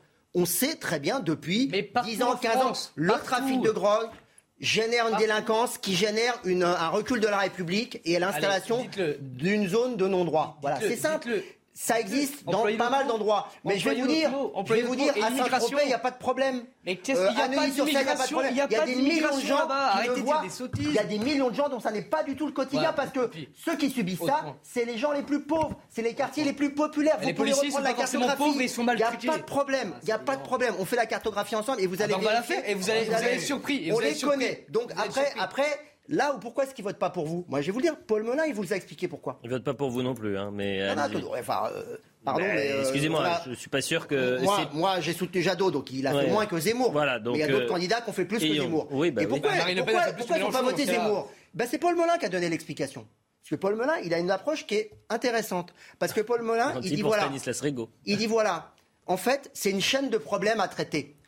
Zemmour, il dit en gros, légitime défense, faut tirer dans le tas, on met tout le monde en tôle et c'est réglé. Et non, pas non, il faut de la justice et il faut de l'éducation aussi. Il faut aussi soutenir, il faut combattre par des causes immédiates l'insécurité, mais il faut aussi travailler sur le long terme, ah sortir les enfants de la difficulté scolaire, trouver travailler aussi pour implanter des emplois dans ces quartiers où il y a des taux de chômage endémiques. Ils font un travail, et ça, Zemmour, il s'en fout. il s'en fout de l'économie, il s'en fout de la justice, il parle que de la sécurité. Et donc, effectivement, les Français, ils écoutent les gens qui essayent de voir, d'avoir une vision un peu globale des problèmes transversales. C'est pas uniquement en mettant plus de policiers qu'on va régler ces problèmes-là. Ça n'est bah, pas On fait quoi alors Tout le monde, mais je viens de le dire. Paul Melun vient de Ah oui, ça va les protéger. Paul Melun vient de vous protéger. Alexis Bachelet. Sur la justice, sur l'éducation, la rénovation urbaine. Alexis Bachelet. Stanislas Rigaud, rapidement, mais moi j'ai une question à poser à Alexis. D'accord. Non, mais attendez. Stanislas Rigaud, rapidement. Stanislas Rigaud, s'il vous plaît. Alexis Bachelet, on va, on va écouter. En fait, en deux mots. Alors déjà, félicitations, Monsieur Bachelet, parce que vous arrivez toujours à rebondir, même quand vous dites n'importe quoi, c'est quand même très fort de votre part en termes de rhétorique. Et deuxièmement, je suis d'accord, j'ai écouté Monsieur Melun aussi. Et Monsieur Melun, il employait un mot, l'immigration. Et ça, vous refusez de le dire. Donc essayez d'écouter Monsieur Melun jusqu'au bout avant d'approuver son raisonnement. Non, mais son raisonnement était bon. Il faut traiter tous les problèmes. Moi, je suis l'immigration. pour qu'on lutte contre l'immigration clandestine, ah mais moi, j'ai pas de bah, problème avec ça. Et vous êtes pour On expulse les gens qui sont qui n'ont pas de papier. Il n'y a pas de problème. Moi, je suis pour la loi, monsieur. Ah, bah Si la loi, il y a des gens qui sont qui ne respectent pas la loi, ils doivent être reconduits à la frontière. Il n'y a pas de problème. Moi, je suis pas pour le sans-frontiérisme. Au-delà de ah, l'immigration, Alexis Bachelet, j'ai juste besoin de comprendre. Est-ce que vous êtes en train de m'expliquer que euh, dans cette séquence qu'on vient de voir, où vous avez un homme qui dit euh, Wallah, t'es mort à un, policier, que euh, et il y a un problème d'éducation, que c'est le, problème d'éducation et de sa situation au quotidien dans ce quartier difficile qui lui qui entraîne le 10 ans plus tard ou 15 ans plus tard le fait qu'il regarde le policier en lui disant Wallah t'es mort c'est ça que vous êtes en train de m'expliquer parce que j'ai pas bien compris. Il n'y a pas qu'une seule raison. Je sais pas. C'est sûrement quelqu'un qui est dans la délinquance. J'en sais rien. Moi, je ne sais pas qui c'est. Enfin, en tout, en tout état de cause, c'est qu'on peut pas euh, déconnecter un certain nombre de comportements mmh. d'un terreau et d'un contexte. Et encore une fois, ces comportements, ils sont pas ceux de Monsieur Tout le Monde dans la rue tous les jours. C'est pas vrai. Ils sont liés à un certain nombre de quartiers où on cumule les problèmes de délinquance, de pauvreté, de chômage, d'échec scolaire, et il faut combattre il faut prendre les problèmes par tous les bouts. Et, pas uniquement sous l'angle sécuritaire. C'est votre problème, monsieur Rigaud. Vous n'êtes que sur le sécuritaire. mais les Français, ils sont pas débiles. Ils voient bien qu'il y a des problèmes de sécurité. mais c'est pas uniquement en disant police, police, police qu'on règle tous les problèmes. Ah non, c'est justice aussi. Éducation, justice, immigration. Éducation, rénovation urbanisme, aménagement du territoire. Arrêtez de concentrer la pauvreté dans les mêmes quartiers. De rajouter toujours des gens plus... Vous battez contre un moulin à vent, monsieur Bachelet. Personne dit le contraire. Vous vous battez contre un moulin à vent. Non, j'ai pas dit le contraire. Je n'ai pas dit le contraire. Je n'ai pas dit. Évidemment qu'il y a problème d'éducation, mais vous parlez ballon Mais à 23h30, nous parlerons d'Antoine Aleno. Ok, Aleno. Antoine Aleno, ce, garçon de 24 ans dont la vie a été fauchée euh, dimanche soir, alors qu'il était non pas dans un quartier sensible, mais il sortait du travail euh, euh, dimanche soir, donc dans le 7e arrondissement de Paris, et il a été percuté par un homme qui avait volé une voiture de luxe, qui était recherché par la police, qui était connu des services de police, qui devait faire une peine de prison de trois mois et qui euh, aujourd'hui était, du moins dimanche, était dehors puisqu'il était en fuite et qui a tué cette personne en plein Paris dans le 7e arrondissement. Donc on essaiera de comprendre si le problème, il y a cette impunité et le problème aussi peut être judiciaire. Mm. Est-ce qu'aujourd'hui, les peines, est-ce que euh, la question de l'aménagement de peine, qui est devenue la logique pour toute personne condamnée, on parle d'aménagement de peine, Est-ce que c'est une question qu'on doit se poser Avant cela, puisqu'il nous reste cinq minutes et que ce sera la thématique forte de lundi. Je veux qu'on arrive à, parler du Burkini. Pourquoi? Parce que lundi, l'autorisation ou non sera portée en conseil municipal à Grenoble par le maire vert Éric Piolle. Et moi, je suis tombé sur son sondage. Il date d'hier, pardonnez-moi Alexis Bachelet, mais comme moi je, commence l'antenne le vendredi, j'ai besoin d'en parler puisque ce matin. Vous de parler du Burkini Ah bah je me, alors là, je me, effectivement, je ne vais pas m'excuser. Ça c'est sûr. 73% des Français veulent interdire le burkini. Ils sont prêts à interdire. 26% à l'autoriser. On va regarder euh, ce qu'a dit Eric euh, Piolle, euh, c'était hier dans les quatre vérités. Euh, où ce matin, je, me pose la question, c'était hier matin très précisément, euh, sa croisade, il parle de Laurent Vioquier contre le voile. Laurent Vioquier peut la mener dans ses trains. Il est responsable des trains express régionaux qui interdisent le voile et qui laissent les piscines de Grenoble tranquilles. Messieurs, faut-il interdire, oui ou non, le euh, burkini Non, ce n'est pas le sujet, c'est hors sujet. Paul Melun. si, vous permettez, avant le sujet de l'interdiction, je vais répondre à, à votre question, Elliot, il y a d'abord la question du terreau, là encore, qui a favorisé la l'apparition du burkini dans les piscines. Pourquoi est-ce qu'il y a 20 ou 30 ans, le burkini n'existait même pas? Le burkini, ça a été créé par une styliste australienne en 2004. Donc vous voyez, je crois qu'en 2004, le Coran était déjà écrit depuis belle lurette. Par conséquent, si vous voulez, je ne crois pas que figure dans le Coran et dans les préceptes du prophète le fait que les femmes doivent se vêtir avec un burkini pour aller à la piscine. Par conséquent, on est quand même sur quelque chose de très contemporain. De très contemporain qui est alimenté aussi par le capitalisme mondialisé, puisque les grandes firmes transnationales américaines vendent le burkini. Donc, euh, notamment, mais je ne voulais pas faire de, name, enfin voilà, je voulais pas donner de nom de marque. Mais si vous voulez, on est sur une pente extrêmement glissante. Et ce que fait M. Piolle, euh, et là je ne comprends pas du tout ce qu'il est en train de faire, ou alors je le comprends trop bien, c'est qu'il est en train euh, de souffler sur les braises pour utiliser le communautarisme, pour utiliser un électorat musulman que lui-même fantasme, parce que je pense que beaucoup de nos compatriotes musulmans euh, n'imagineraient même pas aller à la piscine en burkini. Par conséquent, il s'adresse à une partie assez restreinte de nos compatriotes musulmans et il donne des gages à l'islam politique. Alors là, ça c'est formidable. Vous avez un écologiste qui va nous expliquer dans une interview que j'ai lue il n'y a pas longtemps que le burkini était un progrès social. Alors là, moi, je suis tombé de l'armoire. Je croyais que M. Piolle était féministe.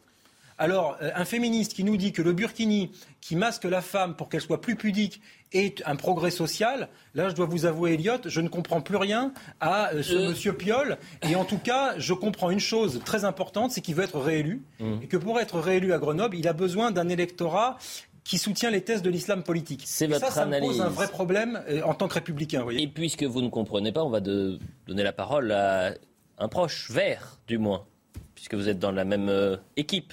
Europe Écologie Les Verts, apparenté. Je suis pas à Grenoble, moi. vous n'êtes pas allé à Grenoble, mais c'est un euh, Europe Écologie Les Verts. Ne faites pas semblant. Alexis Bachelet, franchement, on a du mal à comprendre ce qu'il se passe à, Grenoble avec cette polémique autour du, Burkini. Est-ce que vous, vous y êtes favorable? Est-ce qu'il faut autoriser le Burkini dans les piscines municipales? Euh, bah, écoutez, moi, euh, je pense que Éric Piolle se trompe et qu'il a un comportement imbécile parce qu'il met euh, ce sujet-là en avant de manière à ce que ça divise les Français. Donc moi, tout ce qui divise et tout ce qui crée des polémiques, vous voyez, en fait, je pense que c'est pas très intéressant et c'est pas très constructif. Donc de ce point de vue-là, moi j'ai pas de problème. nous on a on a une piscine à Colombes, vous voyez, j'en ai jamais eu ce type de demande. Donc, euh, moi, il y a ça aussi, beaucoup de gens qui le demandent pas. Je pense qu'on est sur un problème qui est très fantasmé. Euh, je suis assez d'accord avec ce que vient de dire Paul Melun, ça peut arriver euh, plusieurs fois dans la même soirée. Ce soir. Je, pense que Éric Piolle fantasme des gens issus d'une communauté musulmane en l'occurrence qui réclamerait euh, d'avoir euh, de porter ce type d'accoutrement dans les piscines. Moi personnellement, euh, je connais beaucoup de gens de confession musulmane et d'ailleurs ils n'ont pas tous la même approche de la, de la pratique de leur religion et heureusement, comme tous les Français d'ailleurs, il y en a même qui pratiquent pas du tout. Et je ne comprends pas très bien pourquoi on fait ressortir ce sujet-là à ce moment-là.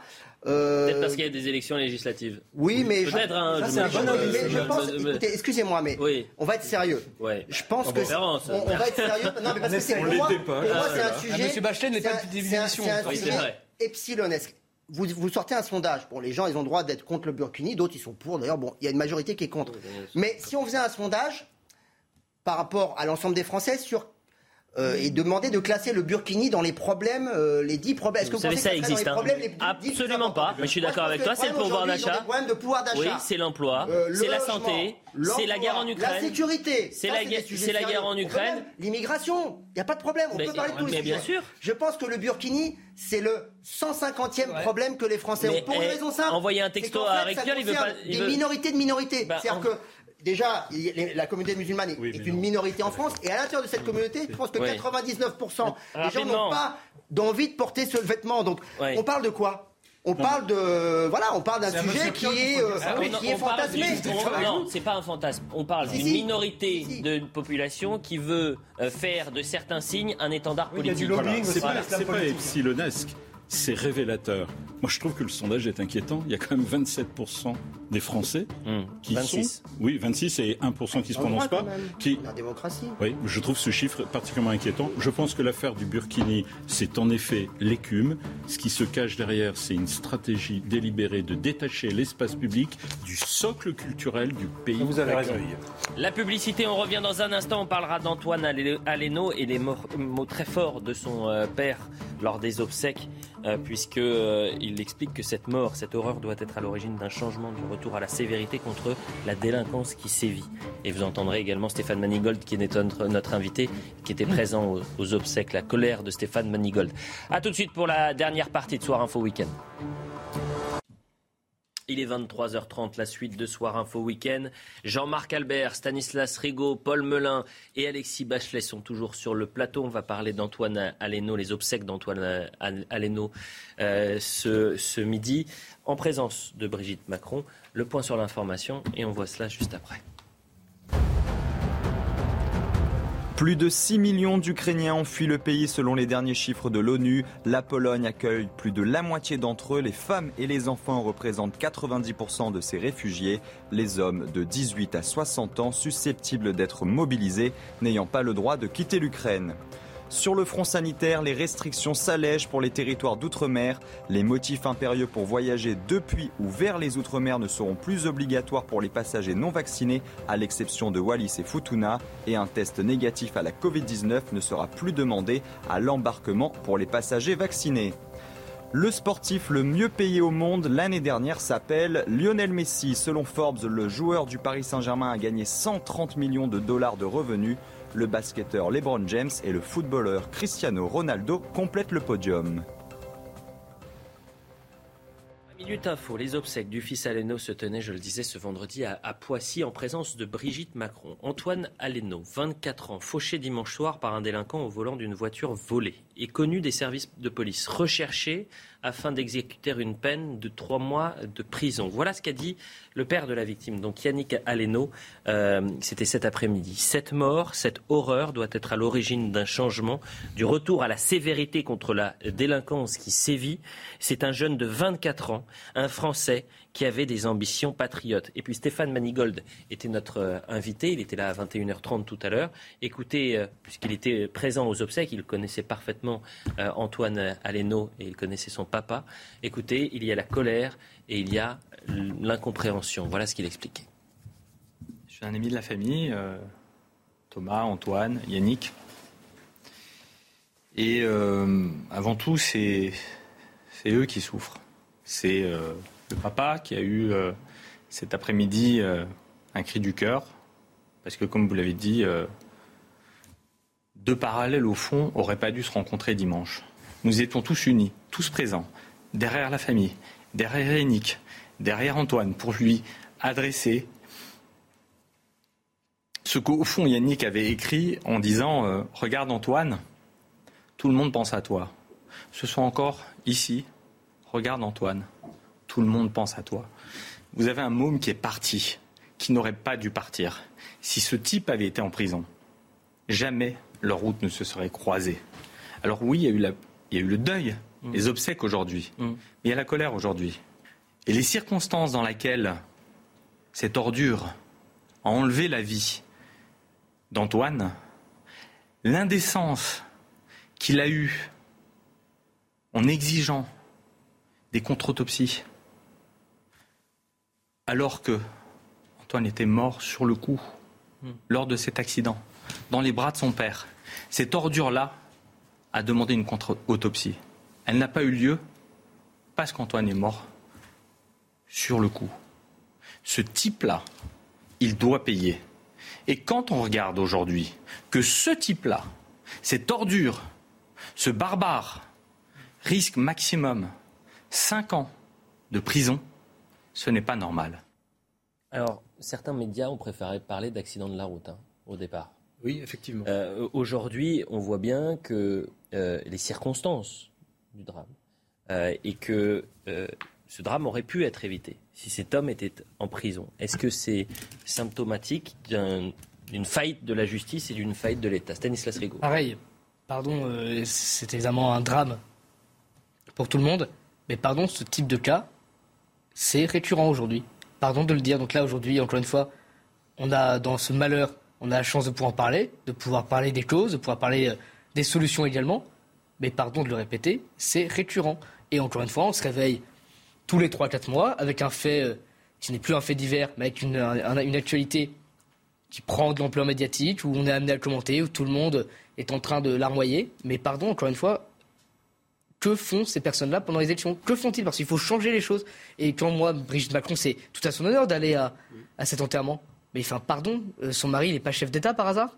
Son, ministre, son mari, il n'a pas, pas sous ses ordres Gérald Darmanin, il n'a pas une équipe gouvernementale autour de lui, c'est pas lui, euh, à la fin des fins, qui dirige ce pays? Et non, et donc les gestes forts, c'est sympa, c'est très bien, c'est comme les bougies après les attentats, mais ça suffit pas. Et je crois qu'il faudrait peut-être euh, se réveiller, et pas seulement sur les plateaux tous les trois mois, mais réellement prendre des décisions pour changer ces choses-là. Il y a une vraie question d'impunité aujourd'hui des, des délinquants, Alexis Bachelet on a déjà eu malheureusement euh, sur ce plateau l'occasion de commenter euh, des tragédies euh, où des gens qui sont connus pour des antécédents judiciaires, qui parfois sont en liberté conditionnelle. Je vous rappelle aussi qu'il y a eu souvent des faits divers où des gens étaient en liberté conditionnelle et ils ont commis à nouveau des crimes et on s'est posé exactement les mêmes questions, dire est-ce qu'ils auraient dû être libérés Il y a euh, des magistrats qui ont délibéré, qui ont examiné, et puis qui ont dit oui finalement euh, on peut le libérer parce que etc. Et derrière, quand il y a commission d'un acte, en particulier des, meurtres ou des viols, évidemment on se repose la question de comment la justice a pu libérer ces types d'individus. Là c'est un autre type de problème, c'est que euh, non mais c'est quelqu'un euh, qui aurait dû euh, peut-être euh, purger une peine de prison. une peine de prison. voilà. Ça ne veut pas dire d'ailleurs qu'il n'aurait pas commis un autre acte de la même gravité s'il était passé en prison. Mais le problème, c'est qu'on revient toujours sur le, le, on pose jamais les, les, vraies questions. Les vraies questions, c'est qu'en France, sur l'État régalien, la justice c'est le parent pauvre. Mhm. On a une justice qui est sous-financé. Mais ce n'est pas un problème euh, ancien, c'est un problème de plusieurs gouvernements hein, euh, des 20 dernières années. On, a, on dépense deux fois moins d'argent pour la justice en France qu'en Allemagne deux fois moins par habitant. Et on est derrière l'Italie et on est derrière la Roumanie. Vous voyez ce que je veux dire Donc à un moment donné, c'est bien, de dire il y a des défaillances. on peut dire aussi peine plancher, par exemple. on, peut dire, on, peut dire peine plancher. On peut dire on arrête l'aménagement de peine permanent. C'est les magistrats, euh, c'est l'idéologie. Je dis pas ça. Je pense même qu'ils sont prisonniers, les magistrats. Moi, je pense qu'il n'y a pas assez de magistrats. Vous voyez oui, je pense qu'il n'y a pas d'application des peines. Il y aurait plus ou moins de magistrats. Il y a une chose qui a disparu en France, c'est l'exécution des courtes peines. on peut dire qu'elles sont prononcées, on peut dire tout ce qu'on veut. En fait, elles sont toutes commuées, soit en, Et parfois, elles sont inapplicables quand on manque de place de prison. en tige, soit en bracelet. Mais on ne les... Mais pas uniquement, on ne les fait pas. Il y a aussi cette idéologie qui sous-tend l'idée que la prison est criminogène. L'école du crime. Faut, voilà, et qu'il faut éviter que euh, ces jeunes aillent euh, en prison. Alors, peut-être qu'en effet, ça n'aurait pas évité le drame, ça aurait peut-être même simplement reporté le drame parce que ce monsieur aurait fait trois mois, six mois, il serait de toute mmh. façon mmh. à un moment ou à un autre sorti. Et on a, comme le disait Stanislas, tellement de cas. Euh, ce père de famille qui a perdu la vie parce que son fils a été tué et qu'il allait lui donner son rein. Double homicide pour un type qui était simplement en vélo. Aujourd'hui, il se balade dans la rue. Hein. Bon, voilà, c'est évidemment tragique. Et puis il y a quand même aussi une question fondamentale, c'est qu'on peut mettre tout l'arsenal qu'on veut. Qu'est-ce qui pousse un homme en état euh, de, conduite en ébriété, je crois, hein, à euh, forcer, forcer, la, route tout simplement pour brûler un feu rouge. Ça dit quand même quelque chose de notre société hyper individualiste qui a besoin de tout tout de suite. Et il a trouvé sur la route du plaisir qu'il voulait obtenir absolument un obstacle, eh bien, on tue l'obstacle. Hmm. Je rappelle les mots hein, du, père Yannick Alenello. Cette mort, cette horreur doit être à l'origine d'un changement de retour à la sévérité contre cette délinquance qui sévit. Paul Melun. Et il parle d'or, euh, le chef Aleno. Euh, au-delà de la peine, il est même d'une grande lucidité sur, en fait, le seul mot qui compte dans cette affaire, c'est la sévérité au plan judiciaire. Et là, effectivement, je peux vous rejoindre sur le manque de moyens. Effectivement, on dépense 130 euros par habitant en Allemagne, alors qu'ici beaucoup moins. Ça, c'est un fait. Par contre, au-delà du sujet des moyens, il y a quand même un sujet, et on a le droit de se poser la question en tant que citoyen, euh, du degré de sévérité des peines lorsque l'on ouvre le journal et qu'on regarde la page des faits divers. Parce que très franchement, moi je revendique ce droit, je sais que ce n'est pas politiquement correct, je sais que les magistrats n'aiment pas qu'on leur dise ça parce qu'ils aimeraient rendre la justice sur un piédestal tellement haut qu'on n'a même pas le droit de commenter les décisions de justice. Moi je suis désolé, on est en démocratie, je les commente. Et je trouve que pour un certain nombre de faits délictueux, criminels extrêmement graves, euh, les peines qui sont encourues et les peines qui sont réellement effectuées sont infinitésimales. Alors effectivement, il y a un problème de moyens, effectivement il faut faire plus de places de prison. Mais il faudrait aussi peut-être, je mets ça ici, peut-être réfléchir au recrutement des élèves magistrats à l'école de la magistrature à Bordeaux, parce qu'effectivement, il y a un problème idéologique et il y a un sujet de philosophie politique sur la raison de la prison. Et je crois que chez un certain nombre de jeunes magistrats, il y a l'idée selon laquelle il vaut mieux vaut rééduquer que punir ou écarter de la société des individus qui peuvent être extrêmement violents. Je dis à ces apprentis sorciers du droit, pour ceux qui en sont, de faire extrêmement attention parce que si on multiplie ces décisions parfois laxistes, euh, effectivement, on met des gens au péril de la mort, au coin de la rue. Et ça, euh, très franchement, on en paiera les conséquences de plus en plus fortes si on continue sur cette pente glissante. Un dernier mot avec Alexis Bachelet en avance. Ça pose aussi euh, la question de la manière dont est rendue la justice, et notamment le fait qu'on demande à des jurys populaires de statuer sur des situations. Parler de la cour d'assises? Oui. Et ça vous pose. Euh, là, c'est pas la cour d'assises, hein, euh, Alexis Bachelet. Hein. Je rebondis sur ce que dit Paul Qui décide de l'application de, de quelle peine hmm. on va euh, infliger en fonction du crime C'est pas c'est pas toujours uniquement des magistrats professionnels. Il y a aussi des jurys. Non, mais en cour d'assises, on a 20 ans de prison, c'est 20 ans. Ils disent pas avec un aménagement de 10 ans, etc. Ah bah, bien sûr que non. Le problème là, c'est le juge d'application des peines. C'est lui qui commue les peines. on avance, messieurs. Ah en tous les cas, j'invite, j'invite les téléspectateurs qui ne l'ont pas vu à réécouter euh, Stéphane Manigold de chez nous, c'était à 21h30 je crois, et qui nous expliquait euh, que euh, Antoine Aleno avait caché au début de sa formation qu'il était le fils de Yannick Aleno, parce qu'évidemment il est chef également, et que pendant deux mois, son, formateur ne savait absolument pas qu'il était le, le, chef, le fils du chef Aleno, et que c'est en découvrant ses couteaux qu'il avait effectivement vu que c'était bien le fils, pour montrer que euh, il n'était pas arrivé là par hasard, ou en tous les cas par cooptation, parce qu'il était le fils d'eux. Il ne voulait pas bénéficier d'un... Exactement, d'un traitement de faveur. Avançons un tout petit peu, parlons euh, de politique à présent, puisque euh, Éric Zemmour met fin au suspense, finalement candidat, alors là vous allez m'expliquer, Stanislas Rigaud, candidat pour les législatives dans la quatrième circonscription du Var sur le terrain depuis hier à la rencontre des électeurs. Il va passer donc tout le week-end. on va quand même l'écouter parce qu'il y a un procès qui est en train d'être fait à, euh, euh, j'allais dire Jean-Luc Mélenchon, Éric Zemmour, un procès en parachutage. Écoutons sa réponse. Il aurait pu être Jean-Luc Mélenchon à Marseille aussi. c'est différent. À Marseille, mais son meilleur ami. Marine Le Pen a aidé Allez, regardez Éric Zemmour sur le parachutage. Il est tout à fait naturel de se présenter là où les gens vous aiment. On ne va pas se présenter là où les gens ne vous aiment pas. Euh, pour, ça vaut pour tout le monde. Et par ailleurs, euh, les considérations, vous savez, des électeurs, elles sont partout les mêmes. Voilà. C'est ça que ne comprend pas Madame Le Pen, mais c'est que nous sommes tous français et que donc où que je me présente, je suis légitime à me présenter. Et, euh, donc les électeurs, euh, ils sont français et donc je suis français et donc je me présente dans une circonscription française. Déjà, est-ce que c'est une bonne idée de se présenter alors qu'il n'est pas euh, favori, une nouvelle fois, outsider? Est-ce qu'il a peur, Eric Zemmour, aujourd'hui, monsieur le porte-parole? La preuve que non. La preuve que non, parce qu'en fait, s'il n'était pas allé, on aurait dit qu'il avait peur, qu'il se cachait, qu'il se planquait. Et si demain, euh, d'aventure, il perdait, ce que, je ne crois pas, on dira euh, il a perdu, il est nul, etc. Moi, je crois qu'Éric Zemmour fait bien de se présenter, il a raison de se présenter. Et vous voyez, toutes les missions qui viennent de s'écouler, pour moi, sont les raisons qui permettent qui me permettent ce soir de vous dire que oui, Éric Zemmour doit se présenter pour continuer de mener le combat. Parce qu'il y a des combats menés, des combats qu'Éric Zemmour porte depuis maintenant, lui, 15-20 ans, sur les sujets de l'immigration, de l'insécurité l'éducation qui est en faillite aussi également en France. Et je crois qu'Éric Zemmour fait bien de rester dans l'arène et aussi également d'encourager les 550 candidats du parti Reconquête aux législatives. Mmh. C'est un signal fort qui est envoyé. Et puis sur le parachutage, je ne crois pas que ce soit un parachutage, mais en réalité c'est une implantation. Éric Zemmour a le droit de se présenter où il le souhaite. Et puis d'ailleurs, c'est vrai qu'il a une maison dans le, dans le département. Il n'a pas de maison là-bas, mais on sait qu'il connaît très bien le coin. Il est attaché évidemment à la Méditerranée depuis euh, des années. Et Éric Zemmour, en plus de ça, il y a un côté symbolique parce que Marc-Étienne Lansade, le maire de, de Congola, est l'un des premiers soutiens euh, euh, d'Éric Zemmour en tant que parrainage, etc. On est beaucoup venu dans cette région à l'occasion des présidentielles.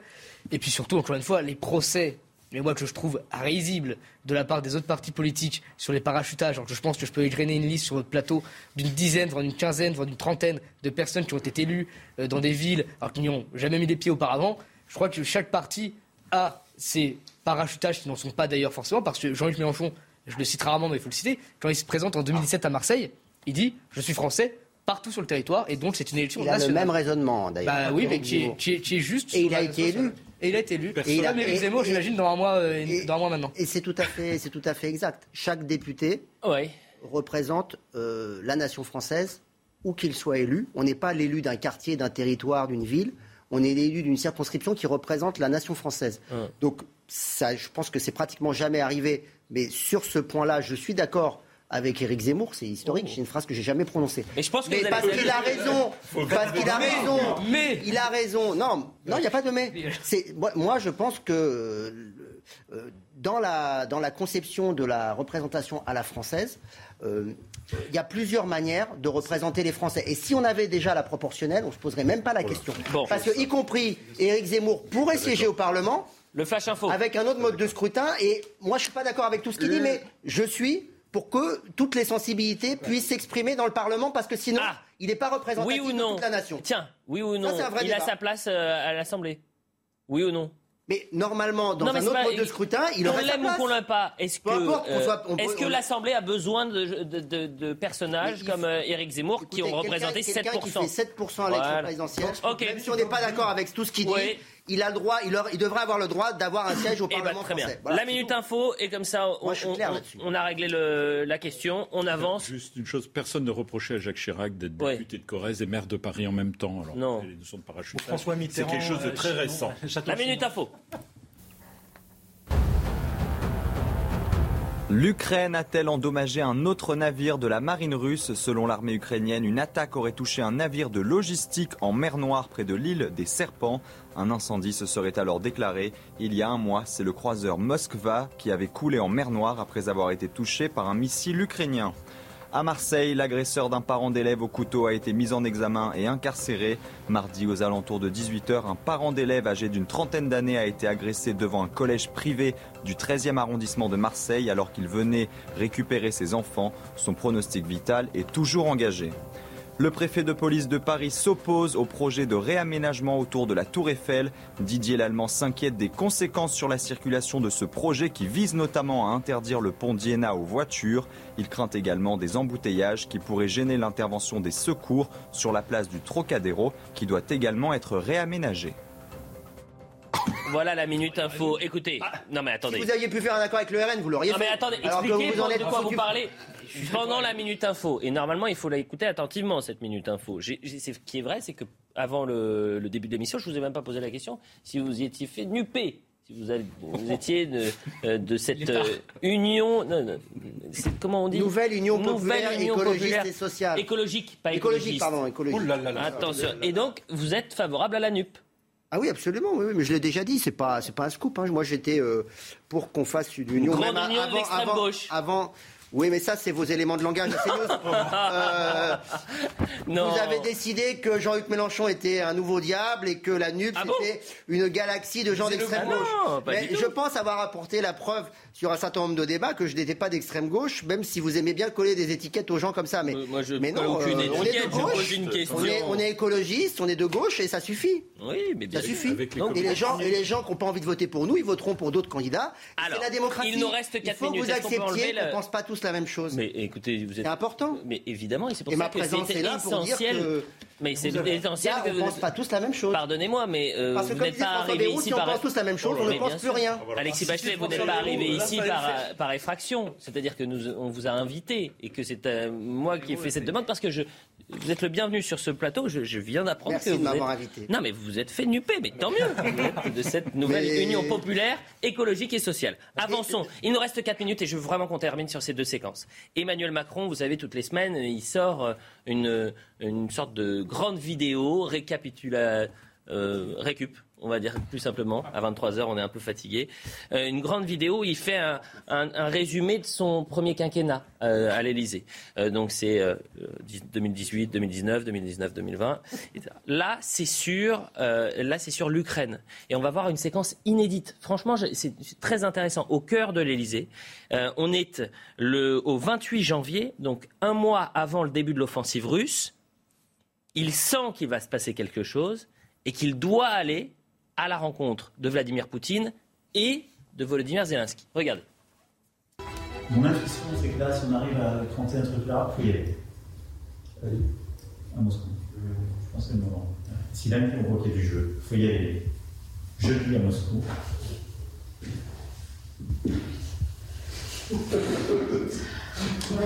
Non, mais c'est ça, le truc, le vrai le truc, si on veut faire bouger les lignes, il est là. la partie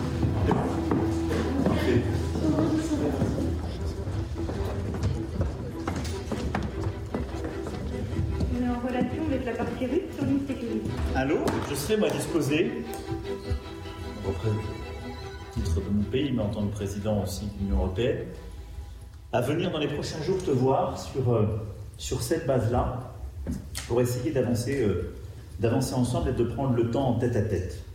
Et donc si tu y es prêt et disposé, c'est-à-dire si tu es prêt à rentrer dans une logique de, de construction sincère et de désescalade claire d'un point de vue militaire, euh, moi, je suis prêt. Qu'est-ce qu'il faut leur dire Nous, on va aller le voir. C'est décidé. Et si je vais voir Poutine, je, vais dans la foulée à Kiev. Question. Allez-y. Qui paye euh, ces vidéos ridicules? Euh, Bon, écoute, c'est pas si ridicule. Pourquoi pas Avant de... grotesque, oh. Monsieur Deval. Mais franchement, on, on essaie. Il est président de la République. Il fait une série. C'est grotesque. Moi, je vous dis, c'est grotesque. En plus de ça, il faut être très honnête. Faut être très honnête. Mettons, mettons scène improbable. Poutine euh, malmène Emmanuel Macron au téléphone, par exemple, lors d'un échange. Vous pensez sérieusement qu'Emmanuel Macron va sortir ah bah, cet Ah bah non, justement, regardez. Ah tiens, c'est marrant ce que ah vous dites. Regardez, échange un mois plus tard. Donc là, qu'est-ce qui se passe? On est 28 janvier. Quelques jours plus tard, il va à Moscou et à, Kiev. Ça. ne fonctionne pas très bien, il faut le dire, puisque le 24 février, il y a la guerre. Bah Donc, euh, quatre jours plus tard, il a au téléphone Volodymyr Zelensky. On a l'échange avec Volodymyr Zelensky. Et puis, dans la foulée, il a Vladimir Poutine mais on n'a que la discussion, enfin, on n'a que l'échange de Emmanuel Macron et pas de Vladimir Poutine. Regardez. Yes, Volodymyr? Do you have an idea on how many civilians were killed already? No. No, it's clear. It's total war. Yes, total war. Yes. So I think, Emmanuel, it's very important you to speak with uh, And have to stop him. Stop and negotiate. Okay, but which means you're ready to you're ready to sit down around the table and start negotiating. Of course. Okay. We have to. Of course, we have to. Tu mesures bien toutes les conséquences militaires et diplomatiques de ce que tu as engagé. Donc ma question est simple.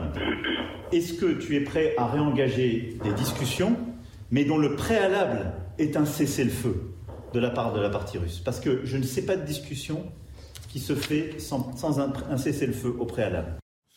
Non mais excusez-moi Elliot, mais vraiment c'est une mise en scène qui est assez grotesque. Dérangeant. On aura eu euh, McFly et Carlito qui font les pirouettes à l'Elysée, et maintenant on a M. Macron qui nous fait des pirouettes en direct avec un sujet aussi grave que la diplomatie. Moi, je trouve ça préoccupant, je vais vous dire.